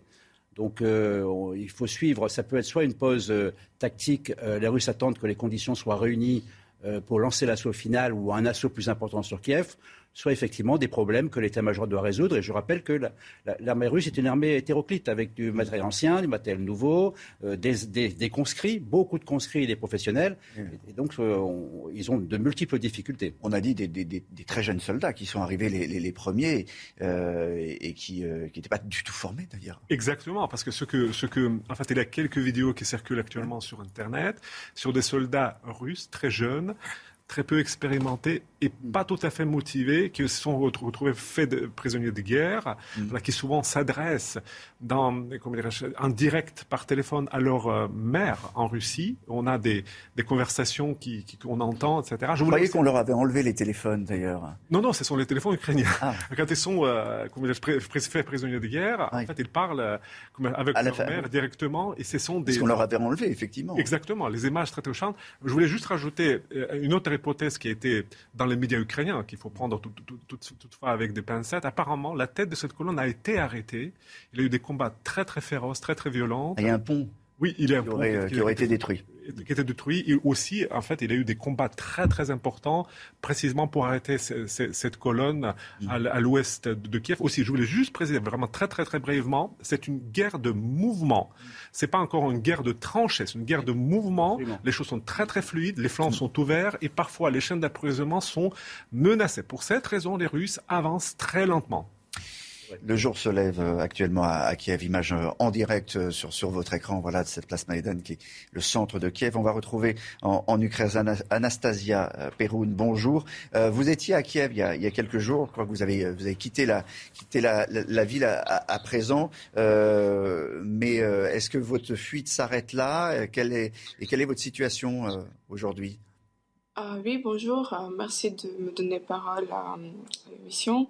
J'étais à Kiev il y a 3-4 jours, mais à un moment donné, quand il y avait la possibilité, et j'ai compris que bah, la ville sous, des missiles, sous bombardement, j'ai fui euh, à l'ouest du pays avec, euh, avec mes proches. Et là, maintenant, c'est relativement calme. Quand je dis relativement calme, c'est-à-dire qu'il y a encore des alarmes de, de l'attaque de l'air chaque jour, euh, plusieurs fois. Mais jusqu'à présent, il n'y a pas eu de missiles dans ma ville. Vous vous trouvez, euh, vous, vous trouvez où? À, à, l'ouest du pays? À l'ouest du pays, dans la ville qui s'appelle qui est bah, dans la ville de, la, dans la, de Bukovine, la région de Bukovine, qui est euh, très près de la frontière roumaine de Roumanie. Euh, la vie au quotidien pour, pour vous, le, quotidien, est-ce que, est-ce que vous voyez ces, ces militaires euh, russes passer ou ils ne sont pas encore arrivés? Euh, Vous nous avez dit qu'il y avait, y avait des alertes. est-ce qu'il est difficile de, de, trouver pour se nourrir, pour se soigner? La vie quotidienne n'est pas tellement perturbée ici comme à Kiev par exemple, c'est-à-dire qu'on peut sortir. Il y a le couvre-feu mais qui est un peu plus qui, qui, qui, est un peu plus étendu que Kiev ou dans d'autres villes. Il n'y a pas de soldats russes. Peut-être qu'il y a des saboteurs parce qu'on reçoit des informations qu'il y a des saboteurs un peu partout dans les pays. Il y a beaucoup de réfugiés. Notre ville a accueilli, euh, j'ai vu hier, 15 000 personnes, dont 3 000 enfants. Mais jusqu'à présent, c'est relativement calme. Je pense que tout le monde dans la ville euh, se prépare. Euh, mais aussi tout le monde dans la ville essaie d'être utile, c'est-à-dire euh, aider euh, de toutes les façons possibles, soit à du matériel à envoyer à Kiev et à l'ouest, à l'est, soit écrire des messages, soit donner des interviews, soit faire des traductions, faire des vidéos, montage, essayer de parler avec les Russes. Bah, tout ce qu'on peut, on le fait ici. Et ça, c'est l'esprit qui qu'on peut sentir beaucoup dans la ville. Il y a cet esprit que euh, les gens se préparent, ils sont angoissés, mais ils sont aussi prêts à aider, ils sont prêts à se solidariser et à lutter ensemble contre, contre cette peste russe, si vous me permettez. Vous appelez ça la peste russe. Merci d'avoir été euh, en direct ce matin, Anastasia Peroun euh, d'Ukraine. Euh, merci beaucoup d'avoir témoigné. Euh, à propos de, du sort des, des réfugiés, eh j'aimerais qu'on rejoigne l'une de nos équipes. Régine Delfour est en direct avec nous. Vous êtes à, à, à Vive et c'est d'une part, la, ville, je le précise, qui accueille euh, à, présent l'ambassade de, France. L'ambassadeur est arrivé hier, il l'a précisé dans un tweet. Mais c'est une ville où il y a énormément de, réfugiés parce qu'en fait, c'est la porte, la porte pour le reste de, l'Europe en, en, quelque sorte, euh, Régine. Oui, Olivier, euh, ici à Elville, euh, c'est une euh, ville qui semble la plus sécurisée d'Ukraine. Hein, et nous sommes à une soixantaine de kilomètres du poste de frontière de Medica. C'est un poste de frontière où vous pouvez traverser à pied et en voiture. Et beaucoup de réfugiés arrivent ici. Ils viennent de Zitomir, ils viennent de Kiev, de Kherson, de Kharkiv, là où les combats sont incessants. On les voit. Hein, on voit d'ailleurs une famille là qui, qui vient d'arriver avec, il n'y a pas très longtemps, qui est sortie du, du tram tramway, vous voyez les valises. Hein, ils attendent sûrement de pouvoir souffler un petit peu dans un abri pour pouvoir repartir après à la frontière. Alors ici, nous sommes dans le centre historique de Liville, ce centre qui est théoriquement très fréquenté. il est quasiment vide. Hein, l'activité est vraiment absolument pas habituelle. Là, les, magasins sont fermés. Enfin, ce sont plutôt des cafés. Vous voyez, il y a des, euh, protections de, fortune euh, en cas de en cas d'attaque hein, pour éviter euh, évidemment trop de trop de dégâts. Et la vie ici, elle commence, elle, elle, est plutôt calme. Mais nous voyons depuis quand même plusieurs jours des militaires un petit peu plus nombreux dans les villes, dans la ville, pour sécuriser les lieux. Hier, nous étions près d'une télévision et en fait, il y avait un cordon de, de militaires et on leur a demandé, enfin, on ne savait pas que c'était une télévision, on leur a demandé ce qu'ils faisaient là et vous savez que la veille, il y avait eu une attaque d'une tour d'une télévision à Kiev. Merci pour ces, pour ces précisions. Dites-moi une dernière petite chose. Il y a, aussi un couvre-feu dans, à Vive qui a été mis en place? Oui, oui, depuis le début, enfin non, depuis vendredi en fait, il y a un couvre-feu euh, qui est de 22h à 6h du matin, donc euh, il y a une heure de décalage euh, avec vous. Et euh, il n'est pas question de sortir euh, pendant ces heures-là. Il y a des euh, militaires, des civils qui patrouillent, armés. si vous êtes dans la rue, ils contrôlent vos, papiers, puisque évidemment il y a la crainte d'avoir des Russes qui soient dans la ville. Donc ce couvre-feu est vraiment en vigueur et puis très très très suivi. je peux aussi vous dire que hier nous avons eu deux alertes parce que nous sommes à 400 km de Zitomir. Donc dès qu'en fait une, bombe est tirée, par mesure de sécurité, dans toute la ville, vous entendez euh, les euh, sirènes et les habitants, tout le monde ici, sont obligés d'aller dans les abris. Merci beaucoup, Régine, avec euh, Fabrice Esner, l'une des équipes CNews euh, qui suit ce, ce, ce conflit. Euh, on l'a entendu dans le témoignage également de, de, cette jeune fille qui nous a parlé, euh, Vyacheslav Aviutsky, la, la, trouille d'avoir des agents infiltrés, des Russes, des espions. Et, et puis, dès le début du conflit, on a, on a parlé de cette Tchétchène qui, qui arrivait aussi. où sont-ils? Ça, ça fait partie de la terreur hein, absolue. Je ne sais pas si on, on, en a plus reparlé, mais, mais ça fait partie de la terreur des Russes. Exactement. En fait, les Tchétchènes, en fait, on va dire, c'est une histoire, on peut parler pendant trois heures si vous voulez. Mais on va faire court, Très, très, de manière très, très brève. En fait, euh, il s'agit, euh, comment dire, des unités très aguerries, avec une euh, expérience de combat très développée sur le terrain, dans le Caucase du Nord, pour combattre les séparatistes, les djihadistes qui, qui se trouvent là-bas, mais aussi en Syrie. L'arrivée des Tchétchènes signifie que globalement, en fait, euh, on veut renforcer la force de frappe, probablement aussi, euh, comment dirais-je, éviter un peu le choc culturel, parce que les Russes contre les Ukrainiens sont un peu difficiles. Aussi, entre les frères, là, euh, comment dirais-je, on, s'attend que les, les Tchétchènes puissent intervenir beaucoup plus fortement. Tout à l'heure, on partira en, Russie, à Moscou précisément.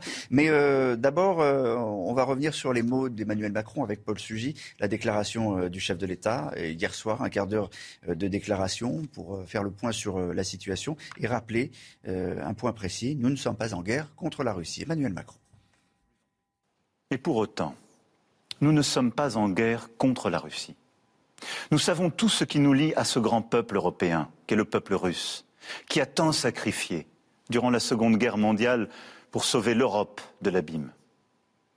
Nous sommes aujourd'hui aux côtés de tous les Russes qui, refusant qu'une guerre indigne soit menée en leur nom, ont l'esprit de responsabilité et le courage de défendre la paix. Paul Sugy, euh, les mots sont importants évidemment, ça fait partie de la, guerre des mots. Alors on n'est pas revenu sur la guerre économique, on n'a pas redit les mots de Bruno Le Maire. en revanche, on a bien précisé quel était l'ennemi. Oui, Emmanuel Macron là se pose un peu en père la nation, c'est-à-dire qu'il veut rassembler les Français, euh, poser un cadre, euh, donner effectivement une intelligence de la situation euh, à, toute la nation. Évidemment, rappeler aussi le rôle primordial qu'il joue dans ce conflit, puisque il, préside le, le, pays qui justement est à la tête en ce moment du Conseil de l'Union européenne. Et puis finalement, il poursuit une stratégie politique qu'il a conduite quasiment tout au long de son quinquennat, c'est-à-dire de tirer parti des événements pour rassembler rassembler la nation au fond, quasiment dans des moments à chaque fois de, concorde civique. il l'avait fait au moment du, coronavirus, hein, avec un recours systématique aussi à ses allocutions télévisées face aux Français, sans, sans intermédiaire.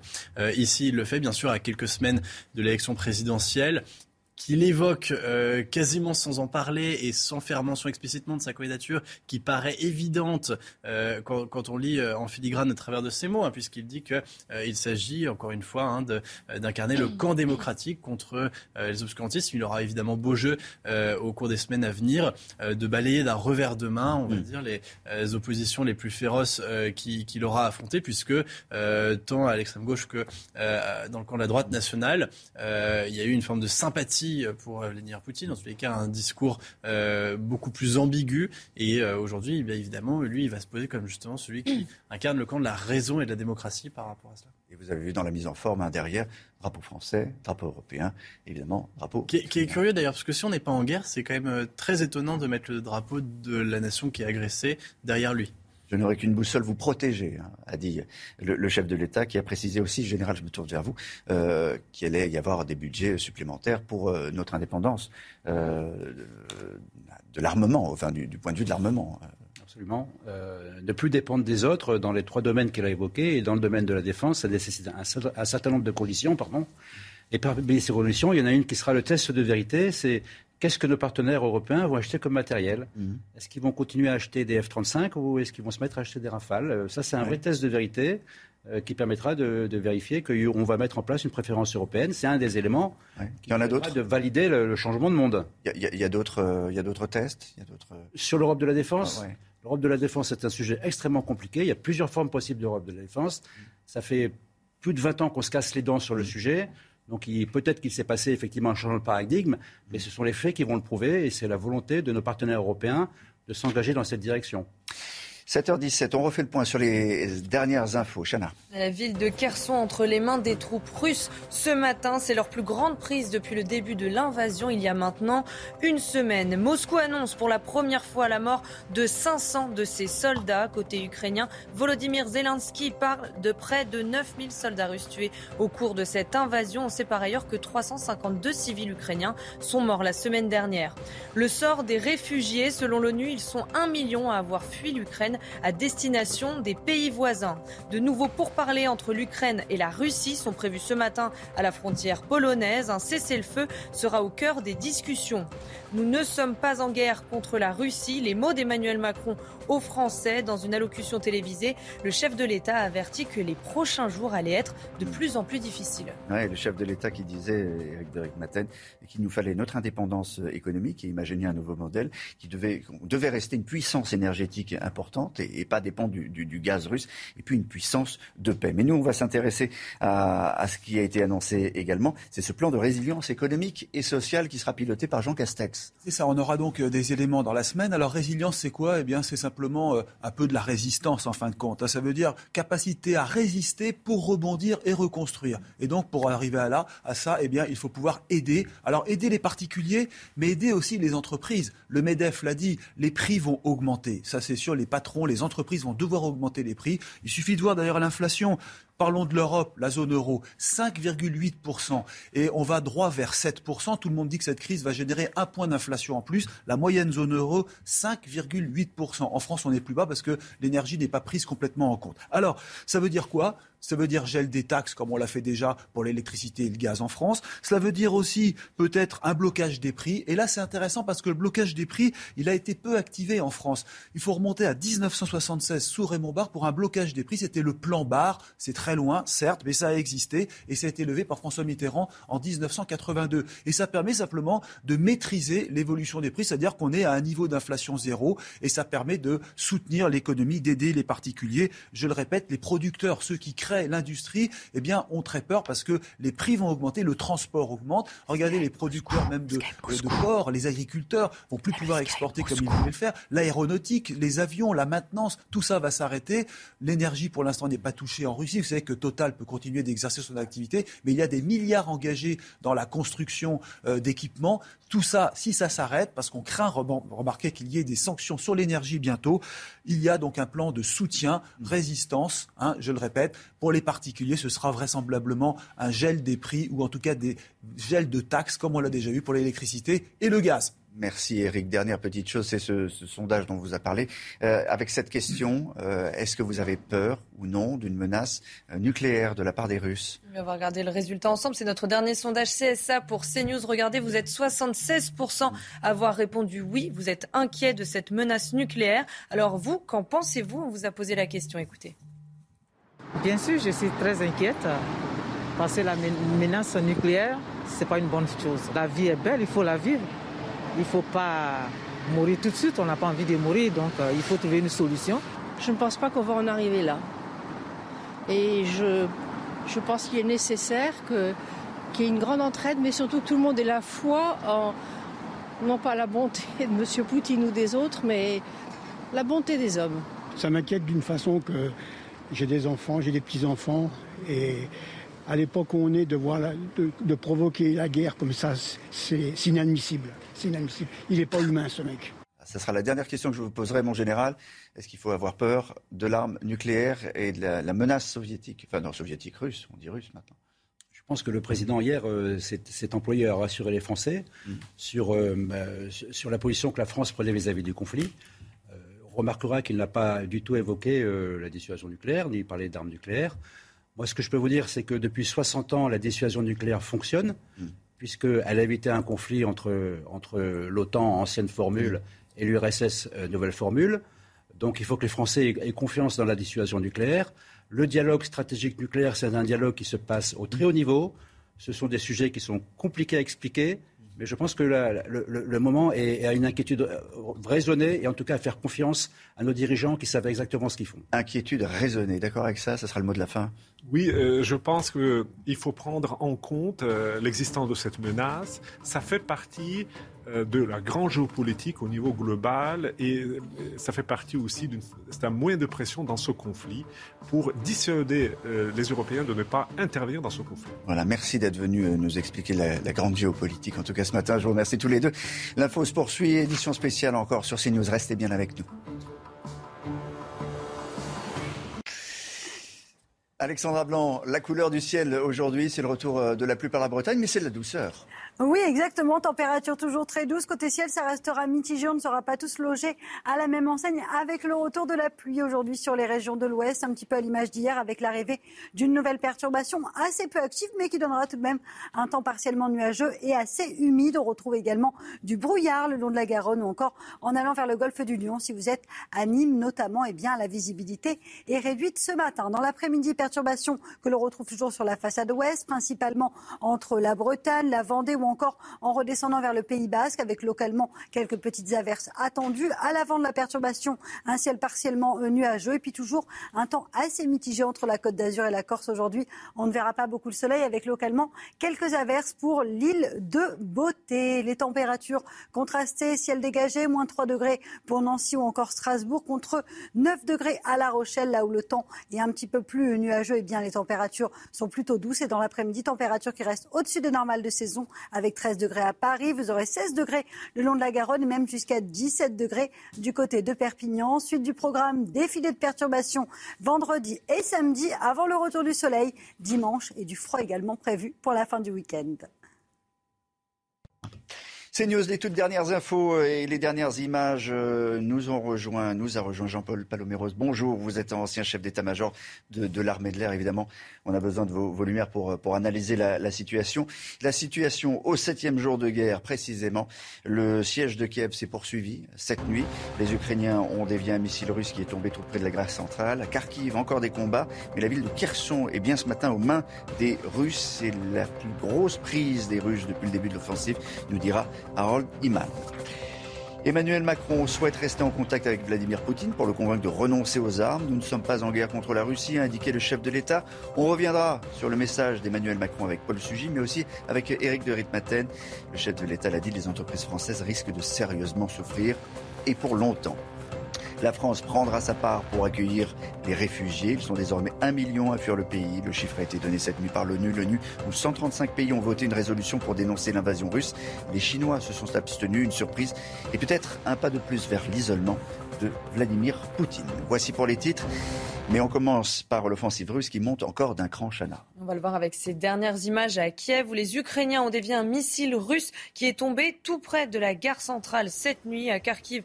Les combats continuent, mais la ville résiste. En revanche, la ville de Kherson au sud est bien entre les mains des Russes ce matin. C'est leur plus grande prise depuis le début de l'invasion, il y a maintenant une semaine. Avant de regarder les, cartes d'Harold, on va tout de suite aller en Ukraine, euh, saluer Olga Labenko. Bonjour euh, Olga. Et encore une fois, on donne la, la parole tous les jours, vous le savez, sur CNews, à ceux et celles qui vivent sous les, sous, les bombes. Quelle est votre situation ce matin? Quelle a été votre nuit? Euh, on est déjà difficile, on est un peu euh, habitué. Je suis moins stressée comme que c'était les premiers jours, premiers, parce que euh, c'était, euh, je, ne, pouvais même pas réaliser que c'était possible. Les bombardements de Kiev, de ma ville euh, natale, l'origine, je suis kievienne, mais maintenant, c'est déjà le huitième jour de la guerre, de la grande guerre civile, et on est, on ne peut pas dire qu'on est habitué. je peux dire qu'on est moins stressé, moins stressé, et il faut être très euh, calme, essayer de rester calme. Il faut connaître euh, que qu'on vaincra parce que le peuple, comme notre peuple ukrainien, il est résistant. On perd beaucoup de civils, bien sûr. C'est euh, le sang coule, c'est difficile toujours de voir qu'on tue les femmes, les enfants. on est un peu, un peu démoralisé en regardant ces images, mais quand même, on pense, on espère que notre pays sera libre. Merci euh, de votre témoignage, Patin Olga Lamanko, depuis, euh, depuis l'Ukraine. On va regarder tout de suite les, cartes d'Harold Iman pour savoir précisément où se trouve le, front et quelles sont les dernières opérations. Harold La première surprise, c'est que Kiev n'a pas été prise. Et une colonne énorme de véhicules stationne ici au nord et l'avancée, évidemment, piétine, mais les attaques aériennes, elles se poursuivent, et aussi sur Kharkiv, sans doute encore plus intensément. Et là, à Kharkiv, il y a des parachutistes dans les rues. Ça dépend quelle rue, c'est quartier par quartier. Maintenant, ce qui a évidemment changé, c'est la prise de Kherson, qui est cette ville de 300 000 habitants, un port, bien sûr, sur la mer Noire. Et cette prise première prise d'une grande ville ukrainienne et le prélude à cette double stratégie qui consisterait à aller vers Odessa, grand port sur la mer Noire, et boucler la côte ici et continuer vers Mariupol où on se bat avec acharnement en ce moment même. La ville est encerclée, c'est ce qu'on appelle le Verdun de l'Ukraine. Et avec euh, la fin de cette offensive sur le flanc sud, l'Ukraine serait totalement coupé de la mer, ce qui est évidemment dramatique. Merci Harold. Je salue Denis Kolensnik, qui est spécialiste de l'Europe centrale et orientale. Et euh, je le disais, général Jean-Paul Palovéros, ancien chef d'état-major de l'armée de l'air et ex-numéro 2 de, l'OTAN. Euh, quand vous regardez cette, carte, euh, d'abord, qu'est-ce que ça, vous inspire? Que la jonction est presque, presque réussie et que, effectivement, la bataille de Mariupol, je me tourne vers la carte, mais la bataille de Mariupol est vraiment l'enjeu absolu de ces, de ces prochaines heures pourrait pratiquement dire que, que, Vladimir Poutine est en train de terminer le travail de 2014. Mmh. L'annexion de la Crimée, euh, le Donbass, et puis euh, il s'était arrêté là, juste euh, à mmh. côté de Mariupol. À l'époque, on pensait qu'il allait aller jusqu'à Mariupol, ça s'est pas fait. Ben, voilà. Alors là, maintenant, effectivement, Harold l'a dit très bien tout de suite. la question qui est posée, c'est est-ce qu'il va aller au-delà? Est-ce qu'il va aller vers Odessa ou est-ce qu'il garde cette poche, une grosse poche, euh, qui, qui, relierait éventuellement euh, jusqu'à la frontière roumaine, d'où l'intérêt stratégique de la Roumanie aussi. Euh, ça, c'est la question. On va, on va le savoir dans les heures qui viennent. Il y, a une chose importante, c'est au centre de, de, de, la carte, c'est cette centrale nucléaire. Hein, c'est un, un enjeu. C'est un enjeu. Bah, c'est de la production d'énergie. Hein. Mm. S'il saisit la centrale, il gagne autant, autant d'énergie. Donc, contrôle l'énergie aussi. Est-ce qu'il parce que vous dites il en gagne, c'est-à-dire qu'il y a, l'idée que euh, ça peut rapporter quelque chose, une guerre aux Russes? Oui, enfin tout, ce qui peut produire de l'énergie par les temps qui courent, euh, surtout une, des plus grandes centrales d'Europe, si ce n'est la plus grande. Mhm. Alors ça c'est la carte du Sud. Maintenant au nord, bah, c'est clair que c'est la pression. C'est la pression, c'est les bombardements. Kharkiv finira par tomber, à mon avis. Mais on, sent bien que ce n'est pas le même type d'enjeu, si vous voulez. Il y a deux guerres, en quelque sorte? Oui, il y a deux, deux, deux stratégies qui sont complémentaires. Uh-huh. D'abord, le gain de terrain, mm. et, qui ne, et celui-là, il est, il est pérenne, si vous voulez. Ça va être très difficile de le récupérer. Euh, on ne va pas aller faire la guerre pour aller récupérer ce terrain. Hier, pour la première fois, il y a eu des, des parachutistes. Ils ont servi à quoi, ces, ces parachutistes? Le parachutiste, c'est par définition la, troupe avancée, c'est-à-dire c'est elle qui prend le pied, c'est elle qui prend les ponts, c'est elle qui prend les points stratégiques, qui désorganise aussi quelque part l'adversaire, et puis qui prépare le terrain. Et ça sème quand même, ces parachutistes, c'est aussi souvent des forces spéciales, donc ça sème une certaine panique chez l'adversaire. la panique, la terreur, euh, Denis, c'est aussi, ça fait partie aussi de la panoplie de la guerre. Vous voulez que je réagisse Oui, mais, bien sûr, parce que, parce que, parce qu'évidemment, les, les, les, populations, euh, la, terreur sur les populations. Bah, écoutez, les Russes, ils ont essayé de, de, de faire leur euh, débarquement où? À Lviv même, il y a quelques jours, euh, ils ont été laminés là-bas. les Russes ont essayé de prendre Augostomel au nord de Kiev. les Russes ont été anéantis également par l'armée ukrainienne. Donc on voit en fait que les parachutistes, etc., c'est peut-être bien, mais à l'échelle de l'Ukraine, quand même un mm-hmm. pays assez grand un pays européen assez grand, c'est peut-être pas forcément très facile à réaliser. Et nous avons vu également que les Ukrainiens ils savent se, servir des Stinger, mhm. donc les armes qui ont été livrées juste avant la, guerre. Et on a déjà vu euh, des hélicoptères russes abattus euh, par des Stinger. À, votre connaissance, les, armes promises par les Européens et tous les pays ont, promis des armes Promises, euh, pas eu dire livrées. Oui, c'est ça la question en fait. Pas Est-ce qu'on est vraiment sérieux au niveau de la défense de leur pays, puisqu'il s'agit quand même d'une agression armée russe euh, donc contre l'Ukraine. L'Ukraine est au niveau de, de, de, légitime défense conformément au statut de l'ONU, l'article 51.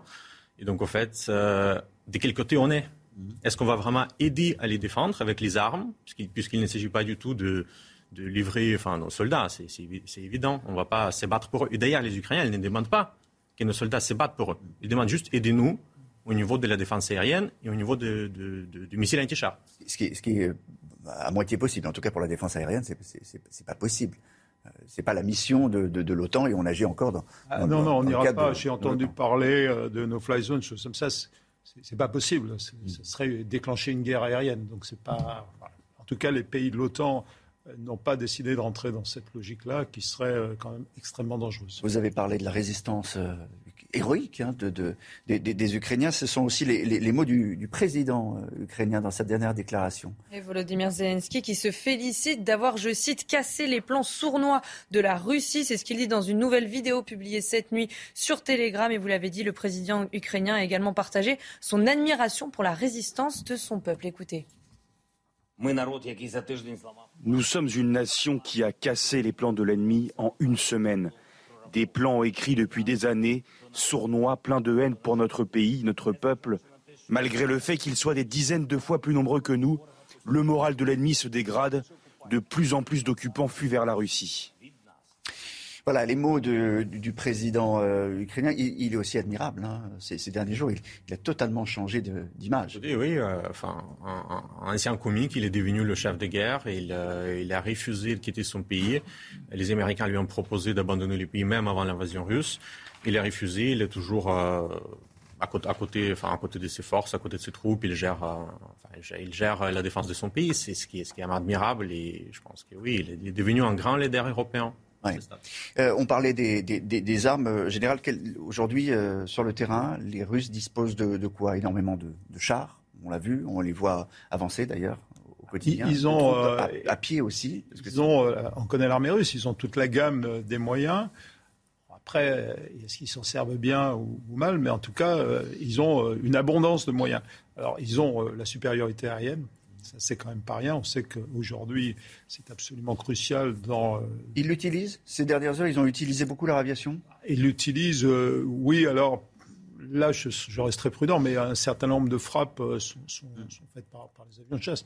Ils terrorisent aussi, on l'a vu à Kharkov, ils terrorisent la population. Et puis, ils ont toute cette gamme de, de frappes dans la profondeur, depuis l'artillerie jusqu'aux missiles, et y compris d'ailleurs, et c'est à peu près sûr maintenant, des bombes de nouvelles, enfin des bombes thermobariques qui sont extrêmement puissantes. On pourra y revenir. Ben, on, va y revenir parce qu'on avait, on a montré tout à l'heure une image. On pourra peut-être la, la, remontrer. On a vu effectivement euh, dans, le pays euh, des, chars qui, euh, qui, transportaient en tout cas ces, armes. Alors pour l'instant, elles n'ont pas, semble-t-il, été utilisées, mais ça fait partie de la terreur psychologique. C'est quoi exactement une, bombe thermobarique?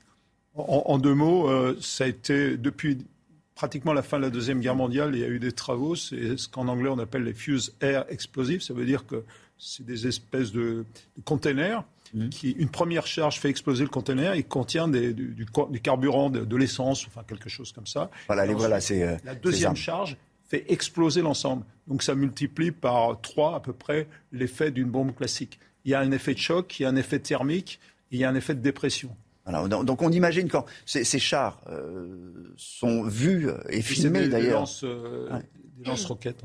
quand, ils sont, quand, la population les, voit arriver en Ukraine, j'imagine la, terreur euh, de Nice. Un Z qui est marqué dessus, ça, que ça peut provoquer. Bah, j'imagine si demain on a des chars russes je ne sais pas, à Strasbourg, aussi la population locale sera un tout petit peu choquée, mais il faut aussi comprendre que l'Ukraine confronté à la guerre imposée par la Russie depuis 2014. Mhm. Quand les Russes ils ont occupé la Crimée, quand ils ont occupé et puis créé soi-disant de, des républiques entre guillemets de Donetsk et de Lugansk. Donc en fait l'armée ukrainienne depuis 2014 elle s'est préparée à se battre. Et la population, pour la population en fait, ils savent qu'est-ce que c'est la guerre quelque part. Même, même pas peut-être directement, mais indirectement, ils savent qu'est-ce que c'est. Mais il y a plusieurs guerres. Euh, il y a des guerres euh, excessivement sales. Euh, en, Tchétchénie, ça a été, ça a été le cas. maintenant, ce qu'on, observe à Kharkiv, oui, les Russes, ils rasent, ils visent toute infrastructure critique et civile, pas seulement militaire. La même chose, d'ailleurs, se passe à Kiev. Euh, d'ailleurs, euh, tout à l'heure, on vous a montré, peut-être qu'on pourra nous, recaler cette, image d'un village qui est près de Kiev, qui a été totalement rasé, et la population se demandait pourquoi, euh, alors que ce n'était pas un, village stratégique, pourquoi cette, ce, village avait été totalement, totalement détruit? Est-ce que ce sont, en général, des, erreurs ou des, des imprécisions des tirs russes, ou alors c'est vraiment une stratégie, là encore, de la terreur? Si vous voulez, il y a, peut-être, mettons, des imprécisions, mais les imprécisions, elles sont liées aussi au, mode, euh, à la stratégie au mode de planification. Si vous voulez, euh, nous, dans notre euh, philosophie et dans nos concepts, on, vise, et on l'a montré à de nombreux endroits, vraiment des frappes de précision. Il peut y avoir des erreurs, mais la stratégie, c'est on fait des frappes, on appelle ça chirurgical, à quelques mètres près. Pour ça, il faut des hommes sur le terrain. Hein, bah, pas forcément. on, a aussi des, armements qu'on est capable de tirer, en particulier avec les avions ou à partir de sous-marins qui sont extrêmement précis. Mais ça, ça rentre dans une doctrine où euh, on veut absolument détruire des centres de gravité ciblés et limiter les dommages collatéraux. Depuis de nombreuses années, on est sur cette logique-là. Euh, je pense que les Russes ne sont pas rentrés dans cette logique. Ce n'est pas qu'ils n'aient pas des armes de précision, mais là, euh, le but, c'est de terroriser. C'est de terroriser. Denis, Exactement, je, suis bien d'accord? parce qu'on voit que enfin, pour les Russes, c'était évident qu'ils voulaient prendre Kiev très vite. J'imagine, euh, au bout de 48 heures, ils ont échoué. La même chose, euh, enfin, le même destin était réservé par les Russes euh, pour la ville de Kharkiv, à l'est du pays. Ils ont échoué, donc en échouant en fait de prendre la ville, ils ont décidé d'éraser, de terroriser la population. Enfin, pour moi, c'est évident. Les forces russes présentes sur le territoire ukrainien sont estimées aujourd'hui à, 100 000. Hein. 100 000, c'est le dernier chiffre. C'est une estimation, mais on il y a, il y a deux armées autour de Kiev déjà, ça fait beaucoup. Et, on l'a dit. il y a même deux guerres qui en, parallèle, en tout cas deux actions militaires, dans le, dans le, sud et dans le nord. On va y revenir. Euh, mais à 7h46 sur CNews, on refait le point précis sur les dernières infos avec euh, Chanel Lousteau. La ville de Kherson entre les mains des troupes russes ce matin, c'est leur plus grande prise depuis le début de l'invasion. Il y a maintenant une semaine, Moscou annonce pour la première fois la mort de 500 de ses soldats côté ukrainien. Volodymyr Zelensky parle de près de 9000 soldats russes tués au cours de cette invasion. On sait par ailleurs que 352 civils ukrainiens sont morts la semaine dernière. Le sort des réfugiés, selon l'ONU, ils sont un million à avoir fui l'Ukraine à destination des pays voisins. Et de nouveau pourparlers entre l'Ukraine et la Russie sont prévus ce matin à la frontière polonaise. Un cessez-le-feu sera au cœur de ces discussions. Nous ne sommes pas en guerre contre la Russie. Les mots d'Emmanuel Macron aux Français dans une allocution télévisée. Le chef de l'État a averti que les prochains jours allaient être de plus en plus difficiles. de plus en plus difficile, Paul Sugy. Le ton était grave, le propos, en revanche, extrêmement clair du chef de l'État.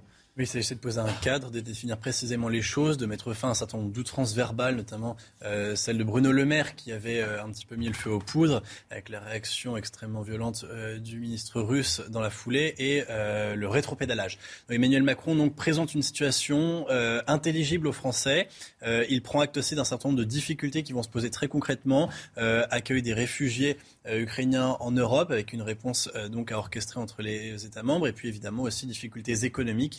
Un plan pour protéger euh, euh, les Français, notamment dans un contexte aussi euh, où le pouvoir d'achat, en particulier lié à la question de l'énergie, était de plus en plus alourdi donc, par les, événements mondiaux. Emmanuel Macron a tenu à rassurer. Et puis d'autre part, il est dans son rôle de coordinateur d'une réponse européenne. il a depuis ces derniers jours essayé d'isoler le plus possible la Russie pour que Vladimir Poutine assume le prix des responsabilités qu'il a prises en envahissant l'Ukraine. Et en même temps, il garde entre guillemets un téléphone rouge. Hein. Mmh. Il dit qu'il continue d'être en contact avec le président russe euh, pour la paix. Euh, Emmanuel, Macron continue d'y croire et donc euh, il garde dans son discours donc une porte de sortie possible pour la Russie, euh, tout en même temps en préparant la France à un basculement, un changement d'air quasiment, puisque les événements qui se sont produits la semaine dernière sont historiques et vont probablement produire une situation géopolitique complètement nouvelle pour la France et pour l'Europe. Nous ne sommes pas en guerre contre la Russie, mais c'est une guerre indigne menée en leur nom. puis il y a une chose qui a été importante, générale, hier soir, c'est qu'on a bien compris que la France euh, chercher à nouveau à retrouver son indépendance militaire. Alors, il faut être précis parce que est-ce que c'est il a parlé d'indépendance pour la France ou d'indépendance pour l'Europe? Je crois qu'il a parlé de l'Europe. Euh, en fait, ce qu'il a confirmé, c'est que cette guerre, cette guerre démontre qu'aujourd'hui, la guerre n'est plus impossible en Europe. Mmh. Le retour de du tragique euh, et, et, il a insisté, j'attendais ça peut-être avec impatience, sur le fait qu'on allait continuer l'effort de défense qui a été entrepris en 2017. Vous savez que euh, on est dans, enfin, les armées sont dans un effort de, de, de, de rénovation et de remontée en puissance euh, considérable, mais il va falloir l'accentuer. D'ailleurs, le parallèle. il faudra, par exemple, il faudra une réserve. On n'a plus de réserve. On a, il y a une réserve, mais il y a des efforts à faire. Je pense que il a parlé d'un plan de résilience, alors certes économique et social, mais je pense que le plan de résilience, c'est un plan de résilience global. Simplement sur l'effort de défense, à noter, et c'est historique, l'effort de l'Allemagne. 45 hmm. milliards d'euros aujourd'hui de, défense, de budget de défense annuel, 100 milliards dès 2022. 100 milliards de 2022. Et là, on commence à voir l'émergence d'une autonomie potentielle, une autonomie stratégique européenne. Eric de Matin, il nous reste une minute pour parler de ce plan de résilience économique et, sociale. Donc, il devrait être piloté par, par Jean Castex. Qu'est-ce que ça sera? À quoi ça va ressembler? Est-ce que vous avez des, informations? Donc, des précisions dans la semaine. Résilience, c'est quoi? Ben, C'est résister, hein, c'est proposer des mesures pour rebondir. Alors, ça sera peut-être euh, le gel des taxes, comme on le voit déjà avec l'électricité ou le gaz. Vous savez, il y a deux chiffres à retenir. Je vais vous les montrer ce matin. Le gaz, il a battu un record jamais atteint hier. 60% de progression en un jour. Je ne sais pas si vous imaginez. Donc, ça, c'est catastrophique bien sûr pour les entreprises. Hein. Euh, deuxièmement, le pétrole, bah, il continue de monter tous les jours quand vous regardez les cours, 116 dollars le baril. Hein, c'est une progression de 45% depuis le 1er janvier. Qu'est-ce qui peut se passer? Ça peut être aussi un blocage des prix, comme l'avait fait il y a bien longtemps Raymond Barre, hein, à l'époque du plan Barre. C'est-à-dire qu'on gèle, il n'y a plus d'inflation pendant un moment, c'est temporaire. Rappelons juste un point, je termine par là. L'inflation en zone euro actuellement, elle est à 5,8% sur 12 mois. 5,8% on risque d'atteindre 7% parce que cette crise peut provoquer un, point supplémentaire d'inflation. Il va falloir bloquer tout ça et surtout protéger les entreprises parce que les entreprises, elles voient leurs coûts continuer de grimper avec les transports, avec les coûts de production. Euh, on leur parlait, hein, les métaux précieux, etc., tout ce qui est utilisé dans l'industrie. Là, il y a un plan d'urgence. Et même une dernière question, est-ce que la France pourra mettre en place le plan de relance dû à la suite de la pandémie? Pas impossible qu'il soit suspendu on va continuer à analyser euh, le conflit, mais aussi euh, ses suites euh, économiques et ses conséquences pour nous ici. merci Eric. On, se retrouve dans un instant. Restez avec nous. La suite de cette édition spéciale sur CNews. Ravi de vous retrouver avec des conditions météo relativement maussades sur les régions de l'Ouest aujourd'hui avec l'arrivée d'une nouvelle perturbation. Perturbation certes peu active mais qui donne localement quelques averses ce matin entre la Bretagne et euh, la Vendée. On retrouve également à l'avant un temps nuageux et puis toujours un petit peu de brouillard le long de la Garonne ou encore en allant vers le golfe du Lion. On retrouve également un temps mitigé entre la Corse et la région euh, PACA. Dans l'après-midi, la perturbation progresserait légèrement, toujours entre la Bretagne, la Vendée, les Charentes ou encore en redescendant vers le Pays Basque. À l'avant de cette perturbation, on retrouvera une alternance de nuages et d'éclaircies. Mais plus vous irez vers le nord-est, plus vous aurez du soleil, toujours du vent euh, sur le nord-ouest. Et puis, du côté de la Corse, on retrouvera également euh, quelques petites averses. Les températures ce matin contrastées, là où le ciel est dégagé, les températures sont en chute, moins 3 degrés en moyenne euh, pour Strasbourg, encore pour Nancy, contre 9 degrés à La Rochelle. Donc il y a vraiment une différence entre les régions de l'ouest et les régions de l'est. Et puis dans l'après-midi, les températures restent toujours au-dessus des normales de saison, en moyenne 2 à 3 degrés par rapport à ce que nous devrions avoir à cette période de l'année. 11 degrés pour la pointe bretonne, 13 degrés pour le bassin parisien. Vous aurez 14 degrés à Clermont-Ferrand, 16 degrés à Lyon et localement jusqu'à 17 degrés à Perpignan. La suite du programme, défilé de perturbations pour les journées de vendredi et de samedi avant le retour du soleil dimanche, mais également le retour des gelées le matin au nord comme au sud. À 8 heures, euh, suite de notre édition spéciale euh, sur CNews avec les toutes dernières infos, les toutes dernières déclarations. On va commencer par écouter euh, ce que vient d'annoncer Jean-Yves Le Drian. Il était chez nos confrères de France 2. Quoi devant nous? C'est-à-dire, ça veut dire quoi? Nous sommes rentrés dans une logique de siège. Jusqu'à présent, les forces russes pénétraient en, Ukraine avec l'hypothèse d'un blitzkrieg, d'une entrée rapide et qui aurait permis à la Russie d'avoir la maîtrise sur l'Ukraine. Or, ce n'est pas le cas en raison de la résistance forte de la part des Ukrainiens, exemplaires, très courageuse. Et donc, du coup, on voit apparaître des menaces d'encerclement d'un certain nombre de villes. Kherson est tombé hier. Kharkiv, ça se poursuit. Mariupol, ça se poursuit. Et Yakiev. Et donc, euh, devant euh, la montée des concentrations autour de ces villes-là, on peut craindre une logique de siège. Vous savez, les Russes sont habitués à des conduite de guerre en, logique de siège. Rappelez-vous euh, Alep, rappelez-vous Grosny, etc. Et là, ça peut devenir euh, très grave. Mm. Donc euh, le désastre continue et l'agression ignoble de la Russie se poursuit.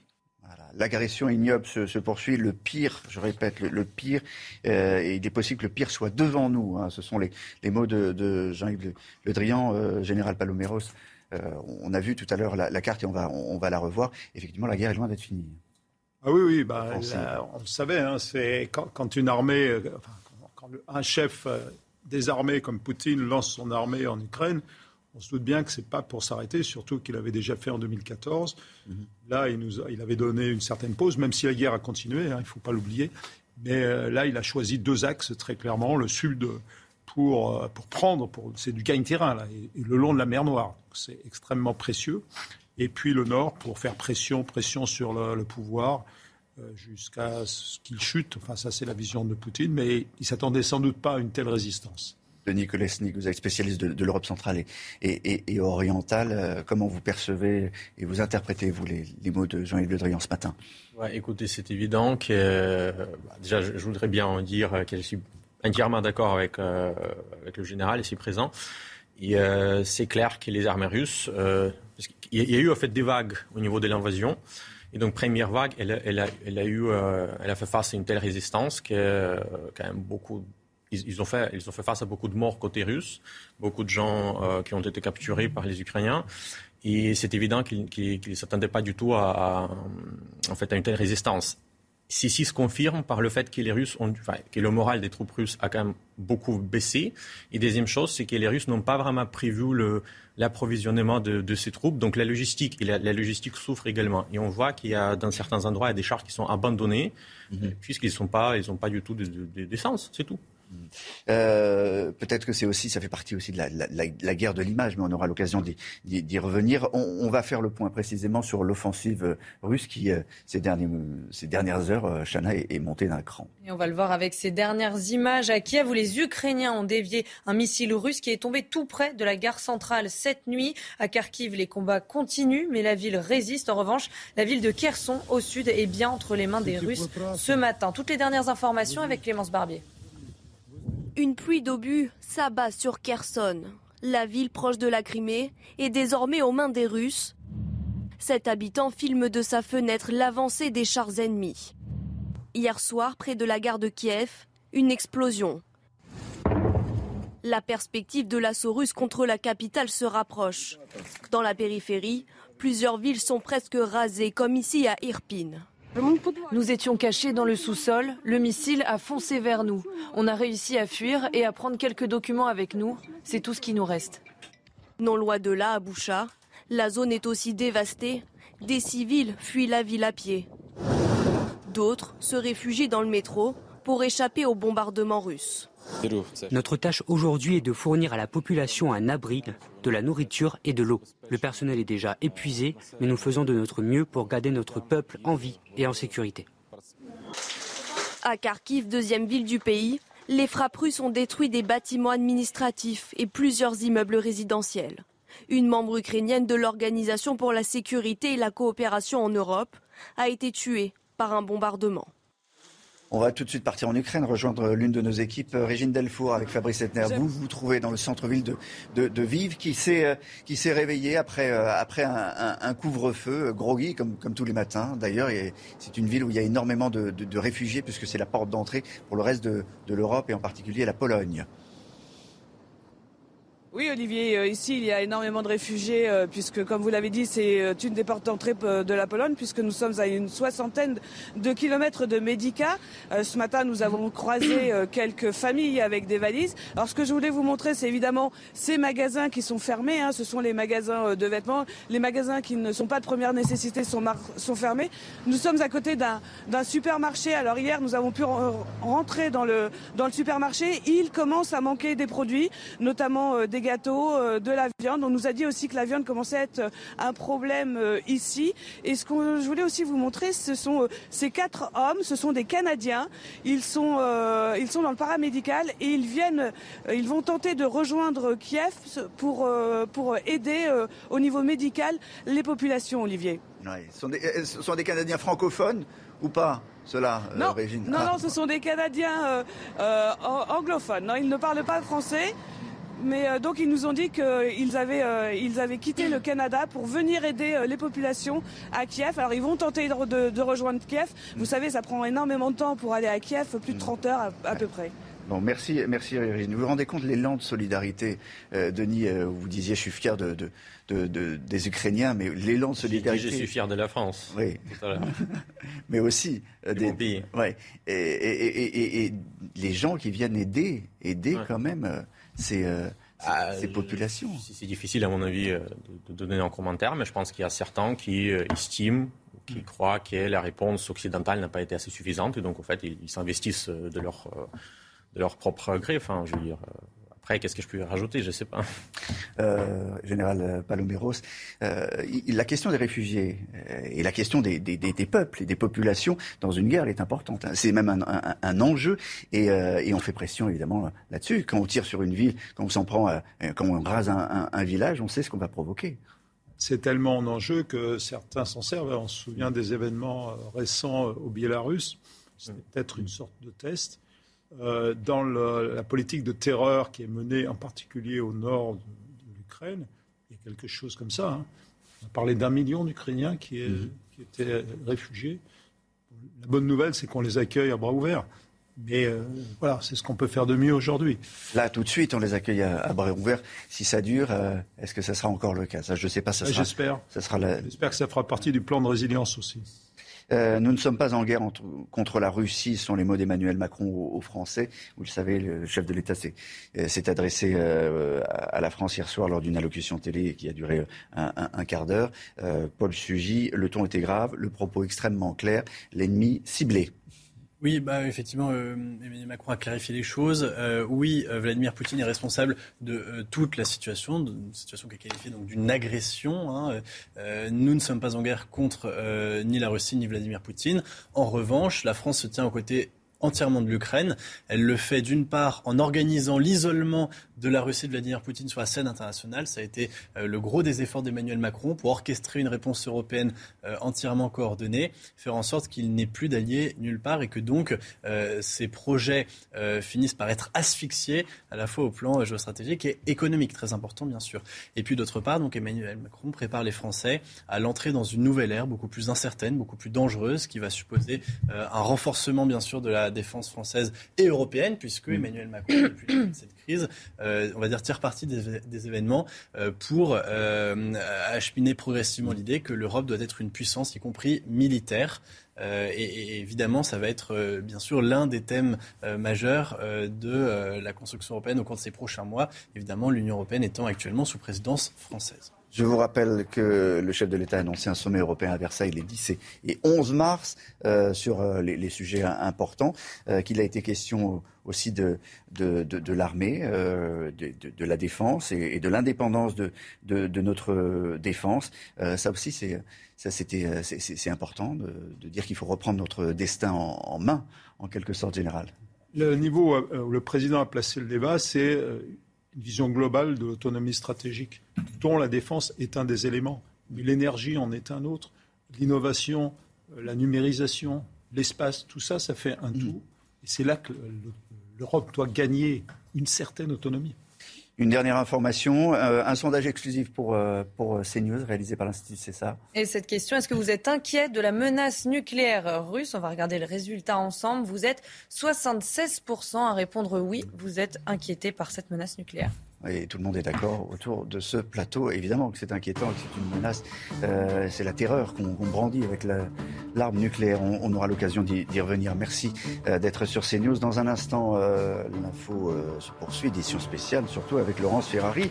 Il reçoit Frédéric Ancel, essayiste et géopolitique. La suite de notre édition spéciale sur CNews, Laurence Ferrari reçoit Frédéric Ancel, docteur en, géopolitique et maître de conférence à Sciences Po. Bonjour Frédéric Ancel, merci d'être dans la matinale de CNews. Vous publiez ce livre, Les voies de la puissance, penser la géopolitique au XXIe siècle chez Odile Jacob. Évidemment, ça va sous-tendre toute notre conversation ce matin. Le président Macron a insisté très fort hier soir en disant nous ne sommes pas en guerre avec la Russie. C'est important de le rappeler pour ne pas nous laisser entraîner dans l'engrenage de la guerre qui se profile peut-être euh, au-delà des frontières de l'Ukraine? Absolument. D'abord, ne pas se laisser entraîner et puis être extraordinairement euh, clair sur les objectifs et les stratégies euh, de la France et de l'Europe. Alors, on n'est pas en guerre pour deux raisons. D'abord parce que la Russie n'a pas, pas agressé la République française et la Russie n'a même pas agressé un membre de l'OTAN, avec lequel, par définition, nous sommes alliés puisque la France est dans l'OTAN. de ce point de vue-là, on n'est pas en guerre. Et il faut ajouter, d'ailleurs, ça a été très bien dit par le président de la République, qu'on est moins encore en guerre avec le peuple russe qui, par ailleurs, va souffrir, va souffrir beaucoup de l'aventurisme de son président, puisqu'évidemment les sanctions euh, imposées par l'Union européenne sont euh, drastiques. Emmanuel Macron a aussi euh, exprimé sa volonté de continuer à dialoguer avec Vladimir Poutine, on, l'a vu, et tout en affirmant qu'il disait des mensonges sur tous les prétextes invoqués pour cette guerre, pas de troupes ni de bases de l'OTAN qui sont basées en Ukraine, et surtout pas de nazification du pays. Il a voulu démonter les arguments de Poutine. Oui, il les a démontés tout en affirmant qu'il fallait effectivement conserver le contact, parce qu'on n'a pas le choix. Hein, on ne se bat jamais contre des amis, contre des alliés par définition. Et même lorsque euh, on a à faire face à un régime qui est à la fois, enfin de plus en plus ubuesque, hein, parce qu'il y une véritable dérive, évidemment, à la tête du pouvoir euh, russe, même lorsque la propagande russe est euh, absolument outrancière, il faut continuer à négocier. Et qui d'autre que la France, puisque d'abord, elle assume la présidence tournante de l'Union européenne, euh, ensuite parce que c'est la première puissance militaire euh, de l'Union européenne, et enfin parce que c'est aussi la première puissance militaire de l'OTAN sur le continent euh, européen. Donc il est très important que ce soit Paris qui conserve le canal diplomatique avec Poutine. Vous parlez d'une dérive du pouvoir russe.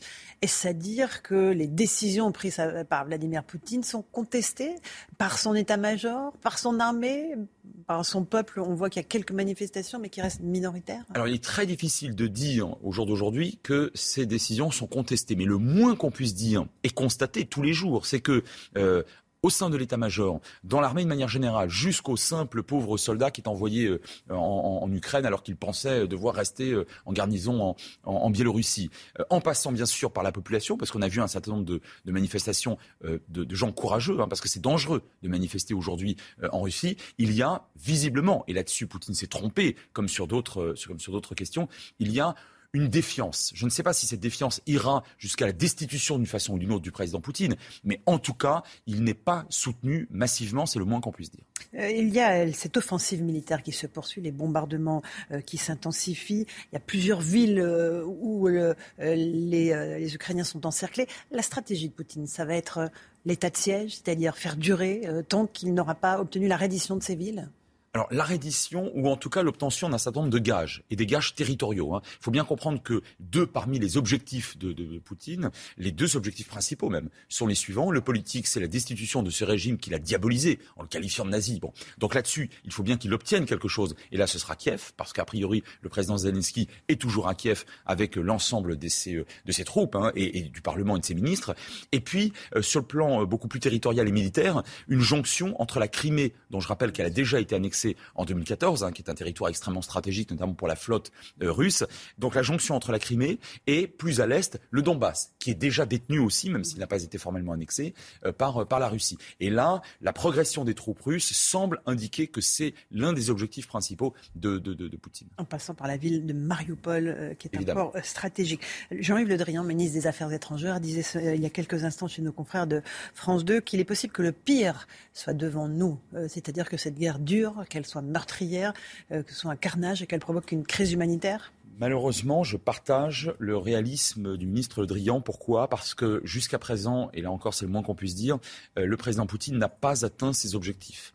Alors lorsque vous êtes à la tête d'une grande puissance, même une grande puissance pauvre, et que vous avez lancé euh, une offensive, que vous avez cru euh, facile, relativement facile, bon, façon blitzkrieg comme l'a très bien rappelé Jean-Yves Le Drian, et que ça ne marche pas comme vous le souhaitez, et que par ailleurs, vous n'imaginiez pas des trains de sanctions aussi importants et une ampleur des sanctions aussi importantes, et que j'en finis, cerise sur le gâteau, même la Chine s'abstient en réalité de vous soutenir massivement, qu'est-ce que vous faites?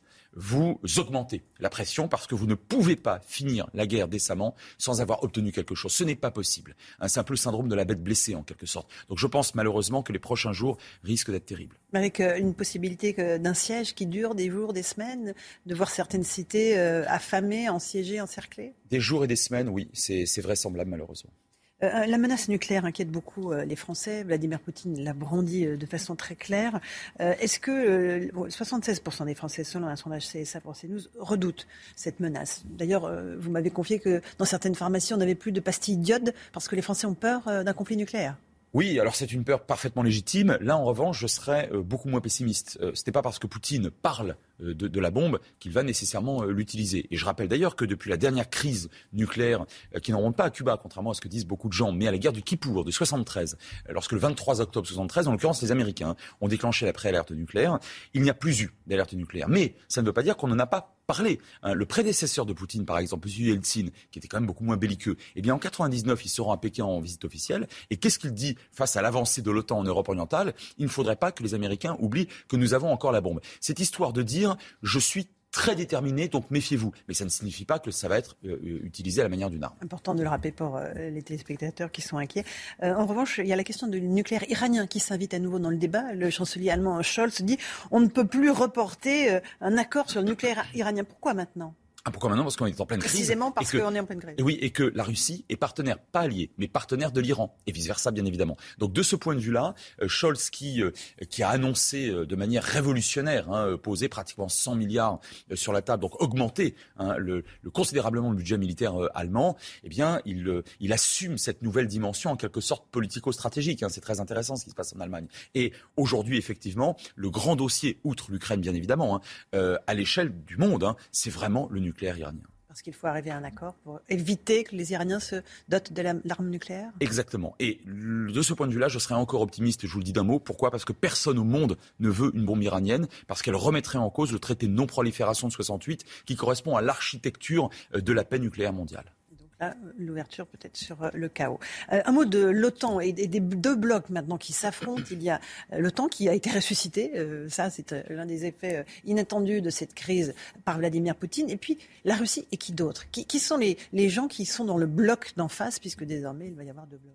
Alors, ce qu'a montré le, vote à l'Assemblée générale des Nations unies hier, c'est qu'il n'y a pas de bloc russe. Il n'y a pas de bloc pro-russe. Parce que les États qui ont voté en faveur de la Russie sont des États qui, d'un point de vue géopolitique, sont ridicules. Bon. Donc, euh, ou totalement inféodés euh, à la Russie. La Chine, je le disais tout à l'heure, s'est abstenue au Conseil de sécurité, qui est l'organe exécutif euh, par excellence. Bon. la Chine qui a appelé, dont le président Xi Jinping a appelé au téléphone le président ukrainien Zelensky pour lui dire qu'il regrettait la situation. L'Inde qui s'abstient, alors que l'Inde a traditionnellement été favorable, en tout cas proche de Moscou jusqu'à ces dernières années. Donc pour vous dire que Poutine, de ce point de vue-là, se retrouve relativement seul. Et en tout cas, on ne peut pas parler de bloc euh, euh, russe. En revanche, il y a une troisième puissance qui s'invite évidemment dans l'affaire. Naturellement, c'est la Chine. Parce qu'aujourd'hui, l'ambivalence jouée par la Chine euh, offre une porte de sortie, à la fois d'ailleurs à Poutine, hein, peut-être demain ou dans les prochains jours ou les prochaines semaines, mais offre aussi une possibilité à l'Occident de lui demander quelque chose à la Chine, notamment d'exercer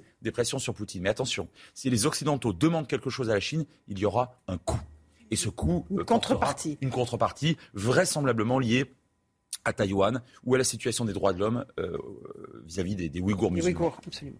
Euh, on parlait de l'OTAN, euh, du fait que l'OTAN a été solidifié par cette agression. Emmanuel Macron, on l'a beaucoup entendu hier parler de cette robe de la défense dont il rêve depuis le début du quinquennat avec Jean-Yves Le Drian. Mais au fond, n'est-il pas un peu seul en Europe à en rêver? Tout le monde et tous les autres pays européens se tournent vers l'OTAN.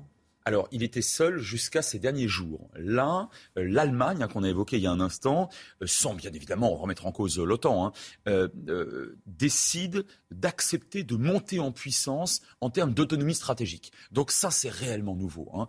par ailleurs, d'autres États européens vont vraisemblablement écouter davantage ce que propose le tandem Macron-Le Drian depuis cinq ans maintenant, sans discontinuer, c'est-à-dire non pas encore une fois remettre en cause l'OTAN, mais accompagner l'OTAN d'une monter en puissance stratégique, et c'est pas très compliqué, parce que franchement, pour l'instant, sur le plan militaire, à part les Britanniques et les Français, les autres États mettaient très très peu euh, au pot, en quelque sorte, bon, euh, pour leur, pour leur propre défense.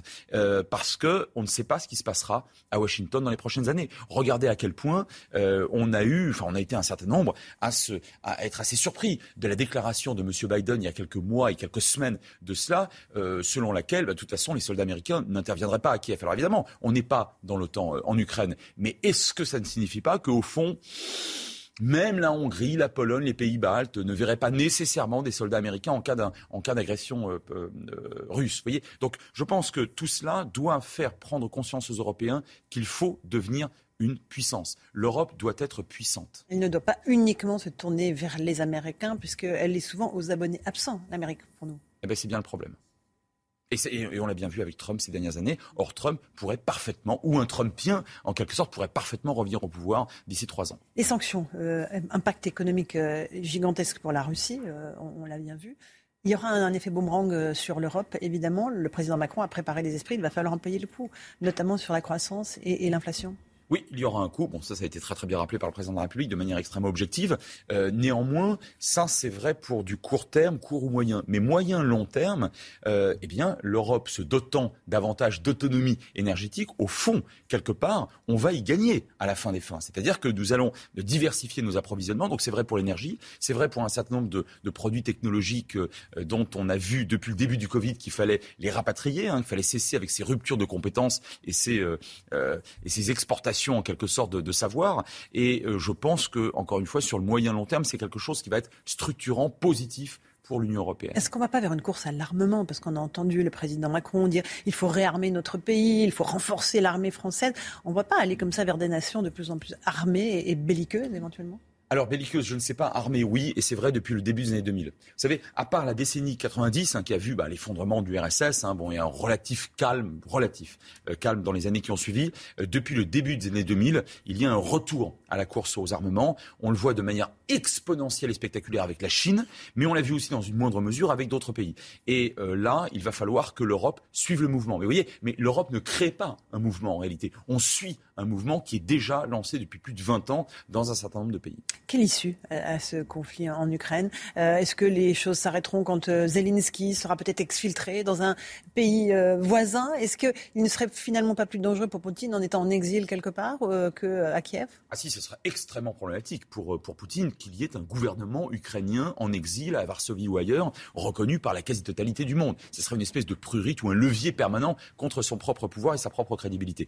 Maintenant, à court terme, je pense qu'on a une chance de voir un véritable cessez-le-feu lorsque Vladimir Poutine considérera qu'il a obtenu suffisamment de gages hein, et, qu'il a, j'allais dire, ramené à la maison suffisamment de crédibilité hein, sur, son, sur son offensive euh, pour, pour pouvoir se tourner vers son opinion publique en disant regardez, j'ai réussi. Le signal positif, c'est que les pourparlers se poursuivent malgré les combats. Est-ce qu'il y a une chance qu'ils aboutissent euh, dans les prochains jours? Oui, dans les prochains jours, à condition, encore une fois, hein, et je le dis, euh, que Poutine considère, hein, c'est sa propre représentation, il n'y a rien d'objectif là-dedans. C'est-à-dire que toutes les villes importantes soient tombées? Qu'une partie des villes importantes soit tombée. Et en tout cas, hein, ce, corridor qu'on parlait, dont on parlait tout à l'heure avec notamment Mariupol, ça je pense que c'est un objectif qui va se maintenir.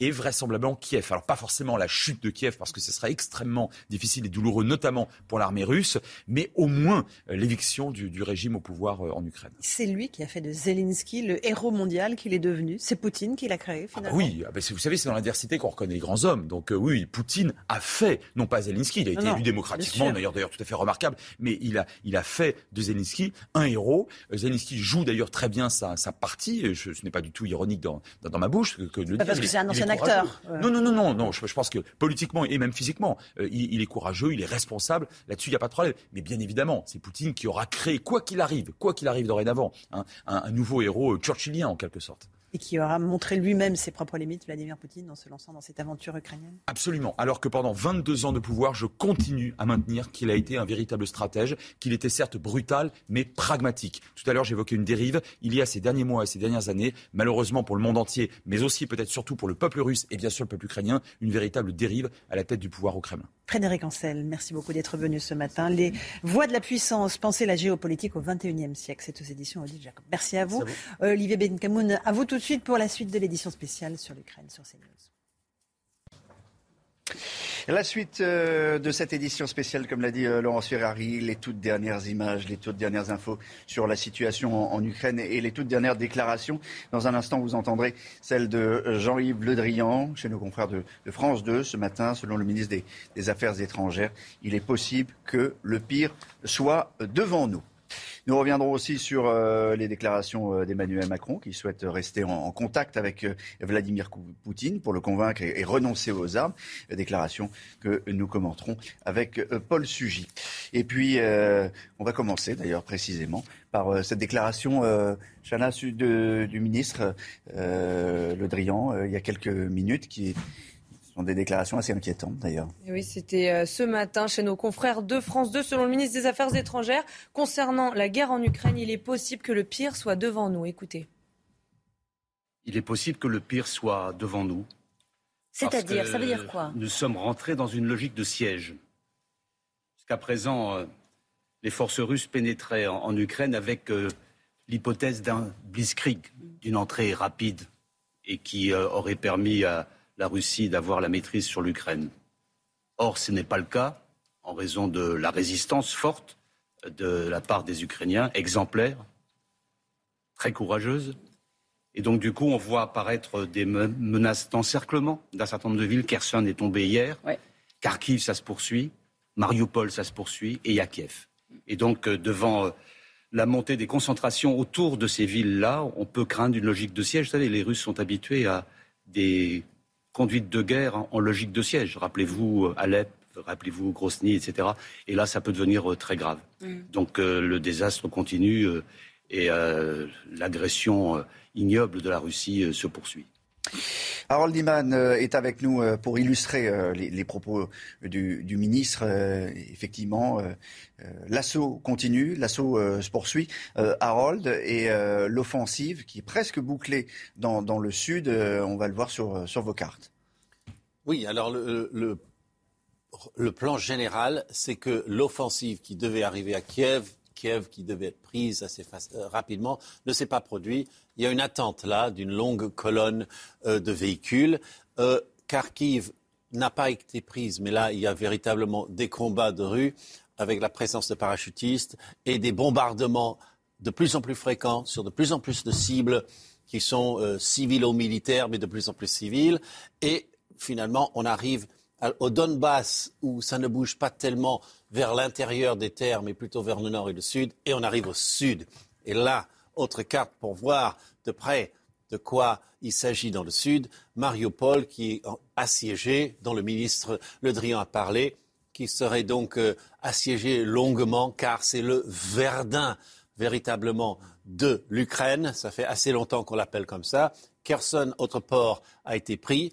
Autre mouvement des soldats de l'armée russe vers Odessa. Et ça, ça bloquerait complètement toute la côte et évidemment handicaperait gravement l'économie et aussi le, la stratégie ukrainienne. Général Jean-Paul Paloméros, euh, le pire, il est possible que le pire soit devant nous, précisément, à votre avis. Que, de, quoi parle euh, Joël Vétrian c'est qu'on voit d'abord euh, que, ces flux de réfugiés continuent à augmenter, augmenter, que la population ukrainienne soit vraiment soumise à l'état de siège, privée d'énergie, privée d'alimentation, et puis que euh, devant la forte résistance ukrainienne qu'il faut saluer, c'est remarquable, euh, les Russes, Vladimir Poutine, soient amenés à employer encore plus de violence. Hmm. Votre commentaire, de Nicolas Schnick ah, écoutez, je pense que je ne plus qu'être d'accord avec, mon général ici présent. Ouais, euh, mais ça va être long. Vous sentez les choses. Euh... Ah, ce qui est évident, que les Russes ils visaient une guerre éclair. Ils ont échoué, ce qui veut dire que la guerre ne sera pas une guerre éclair. Là, je, me répète, mais cela veut dire que ça va durer. Oui, mais le, euh, la ville de Mariupol est, Mariupol est une ville qui était très bien protégée hum. et, et renforcée euh, beaucoup de, constructions défensives ont été, ont été construites depuis 2014. Donc, parce qu'à un moment donné, les Russes, ils l'ont déjà pris en 2014 et puis la ville était récupérée par les Ukrainiens. Mm. C'est quelque chose qui est stratégique, je, pense, pour, pour, les Ukrainiens. Après, la question de l'Odessa aussi s'impose. Les Russes, ils vont certainement essayer de, de, faire des, mener un, débarquement à mm. Odessa. Après, à quel point les Ukrainiens pourront se protéger, c'est une autre question aussi. Peut-être euh, le général pourra en élaborer. Euh, Odessa, ça pour moi, ça reste une question. Est-ce qu'il y a une alternative? Soit les Russes, effectivement, poursuivent, poussent leur avantage et, prennent et ils privent euh, l'Ukraine d'un accès à la mer Noire, soit ils gardent cela quelque part en réserve dans une logique de négociation, disant bon, il reste cette opportunité parce que s'ils le font, ils ne le rendront pas. Ça, c'est important. On se situe dans le temps long. Là. Tout ce qui va être pris maintenant, c'est quasiment irrestituable. Enfin, il faut, c'est malheureux, mais c'est la, dure réalité de la guerre. Sans doute ce que veut dire euh, le, ministre des, Affaires étrangères, euh, le pire soit devant nous, c'est-à-dire qu'on va, on va devoir s'habituer à, ce, à ce long, long conflit. Constantin Sigov euh, est avec nous en, direct d'Ukraine. je ne sais pas si vous êtes toujours à Kiev. Oui, je euh, suis à Kiev. Bon, euh, comment était la, nuit d'abord euh, Les différentes alertes? On, a parlé tout à l'heure et depuis ce matin d'une grosse explosion du côté de la gare. Je ne sais pas si vous-même vous l'avez vous l'avez Oui, c'est très dur et c'est l'effort de l'agresseur, de l'armée russe de s'aimer la panique parce qu'il y a beaucoup de civils qui sont dans la gare beaucoup de gens qui accompagnent leur famille pour envoyé à l'Ouest. Par exemple, je viens de parler avec un Français qui s'appelle Julien, qui accompagnait sa femme et sa fille euh, ukrainienne à la gare. Ensuite, il est allé en voiture ailleurs et, c'est un exemple parmi d'autres. Donc, encore une fois, les Français sont aussi là, euh, vos collègues, les journalistes, à observer les crimes euh, des guerres et crimes contre l'humanité. Les Juifs qui ont survécu au Holocauste euh, à Kiev sont maintenant au sous-sol euh, de Kiev de dire que les missiles envoyés à Babiyar, c'est-à-dire à un endroit analogue à Auschwitz, en Europe de l'Est, c'est vraiment effarant, c'est terrible. Et à mon avis, le pire devant nous, ça veut dire aussi que si, malgré tous les efforts du euh, président Macron et certain nombre d'autres leaders, l'Europe n'arrive pas à vraiment répondre à cette agression absolument euh, à cette insulte en fait à l'Europe. Euh, donc il faut aller plus loin. Le président, ancien président de Lituanie, indique bien que euh, l'OTAN a déjà étaient en guerre en Syrie, en ex-Yougoslavie, etc. Donc répéter les paroles que l'OTAN absolument n'est pas capable, etc., c'est vain.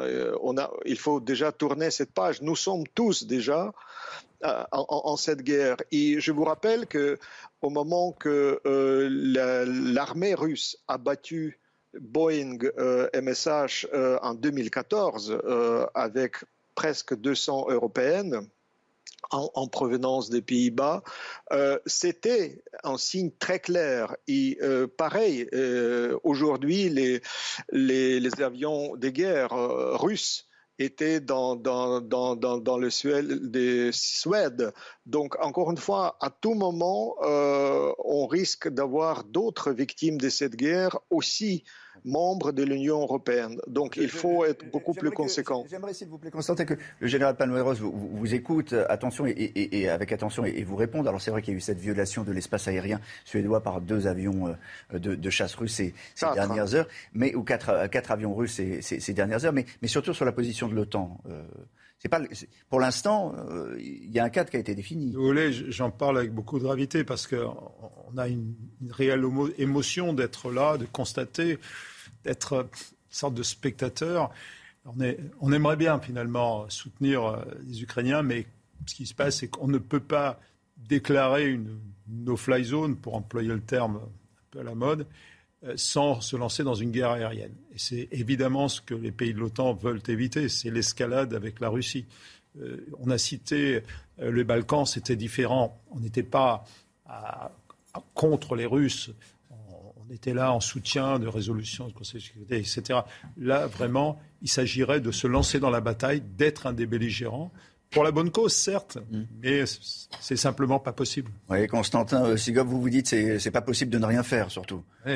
Oui, c'est pas possible de ne rien faire parce que vous voyez, nous sommes au sous-sol à Kiev, en train de parler avec nos amis au sous-sol de Kharkiv et Mariupol.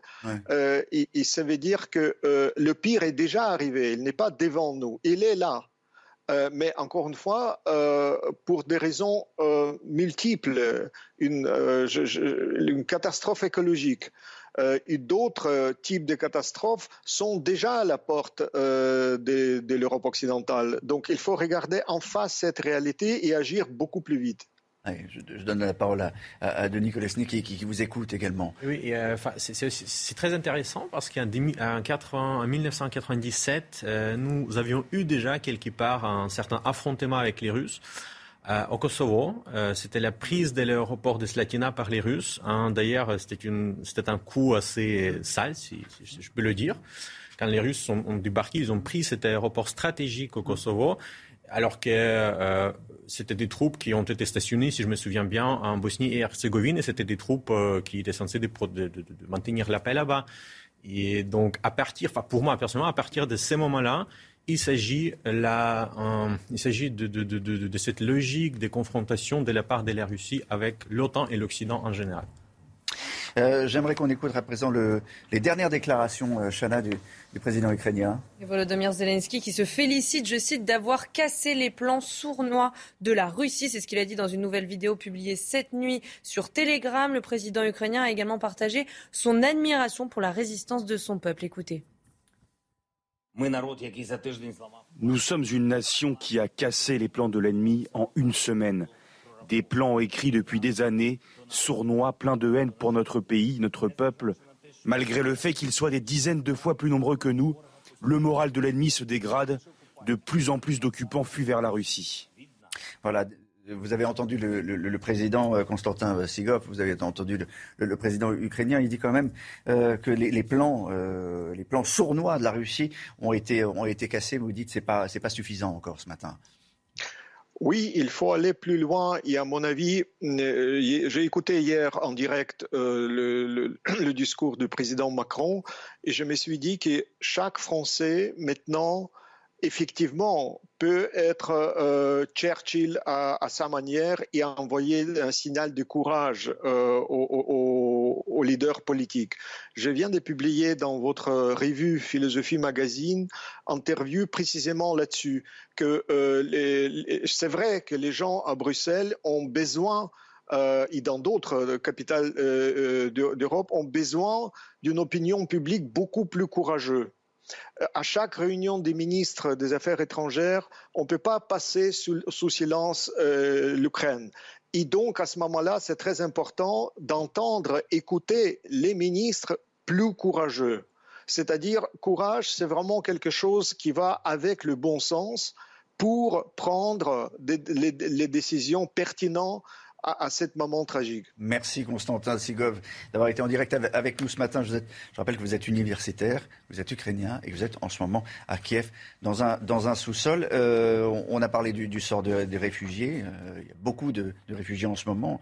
Euh, un million selon, l'ONU qui tente de, passer la frontière, qui se trouve aussi beaucoup de l'autre côté à, à la dernière, ville ukrainienne avant, la Pologne. Euh, et, beaucoup, beaucoup euh, tentent de passer la frontière, mais parfois on va même les, chercher. Il y a quelques minutes, Régine Delfour a pu euh, rencontrer ces Canadiens, on les a montrés tout à l'heure en direct, ces, ces, jeunes gens canadiens qui sont venus jusque-là pour apporter leur aide. Nous sommes des médecins de combat. Nous venons du Canada et des États-Unis. Nous voulons aider le peuple ukrainien. Vous comptez aller où? À Kiev, c'est un long voyage Oui, et c'est assez dangereux.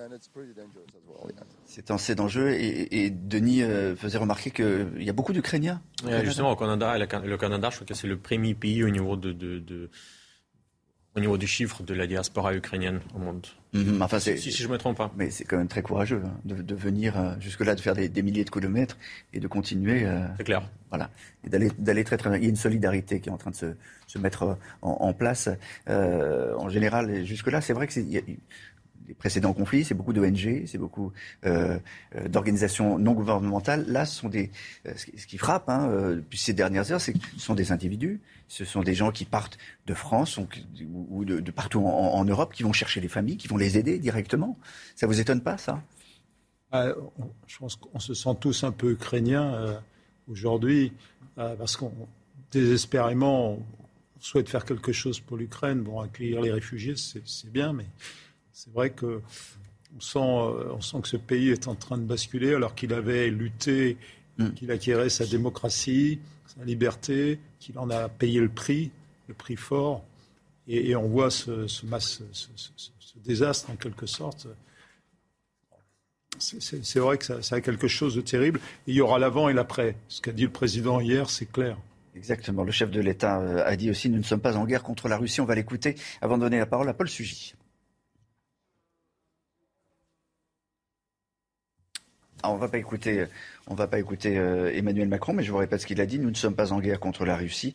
Euh, intervention télévisée d'un quart d'heure où on a vu, euh, peut-être qu'on peut, voir l'image, en tout cas, le chef de l'État avec le, drapeau ukrainien. C'est une guerre indigne quand même menée en leur nom, au, nom des Russes, que nous ne souhaitons pas, indiquait le, chef de l'État. Je n'aurai qu'une boussole, vous protéger, Paul Sugy. Donc, les mots sont forts et, et la feuille de route est claire. Emmanuel Macron répond à tous ceux qui doutent que euh, l'invasion de l'Ukraine par les troupes russes nous concerne nous directement, Français et Européens. Euh, ça nous concerne d'une part parce que évidemment les répercussions économiques des sanctions qui ont été décidées de façon concertée par euh, l'Union européenne vont avoir un impact direct sur le pouvoir d'achat et la vie des entreprises. Impact aussi sur la sécurité de l'Europe, on l'a suffisamment dit tout au long de la matinale. Le conflit qui a lieu entre les Russes et les Ukrainiens se fait à la fois aux portes de l'Europe et de l'OTAN et le risque d'embrasement est très fort. Et en même temps aussi nous concerne puisqu'il va changer durablement la donne géostratégique, donc aux portes de notre continent, nous amener probablement à devoir réfléchir davantage à notre propre autonomie stratégique et à notre défense, y compris au plan purement militaire. Hein. L'autonomie, c'est évidemment une question économique, une question euh, énergétique. Vous l'avez rappelé, Général, tout à l'heure. C'est aussi une question de, euh, défense et d'armement. Emmanuel Macron engage la France et l'Europe euh, directement dans la voie donc d'un réarmement en vue de conflits qui peuvent menacer beaucoup plus directement notre sécurité que par le passé. Indépendance économique, nouveau, inventer un nouveau modèle, puissance énergétique, ne plus dépendre du, gaz russe, puissance de paix et, régner comme on le souhaite sur la terre, la mer, l'espace, le cyber hein, aussi.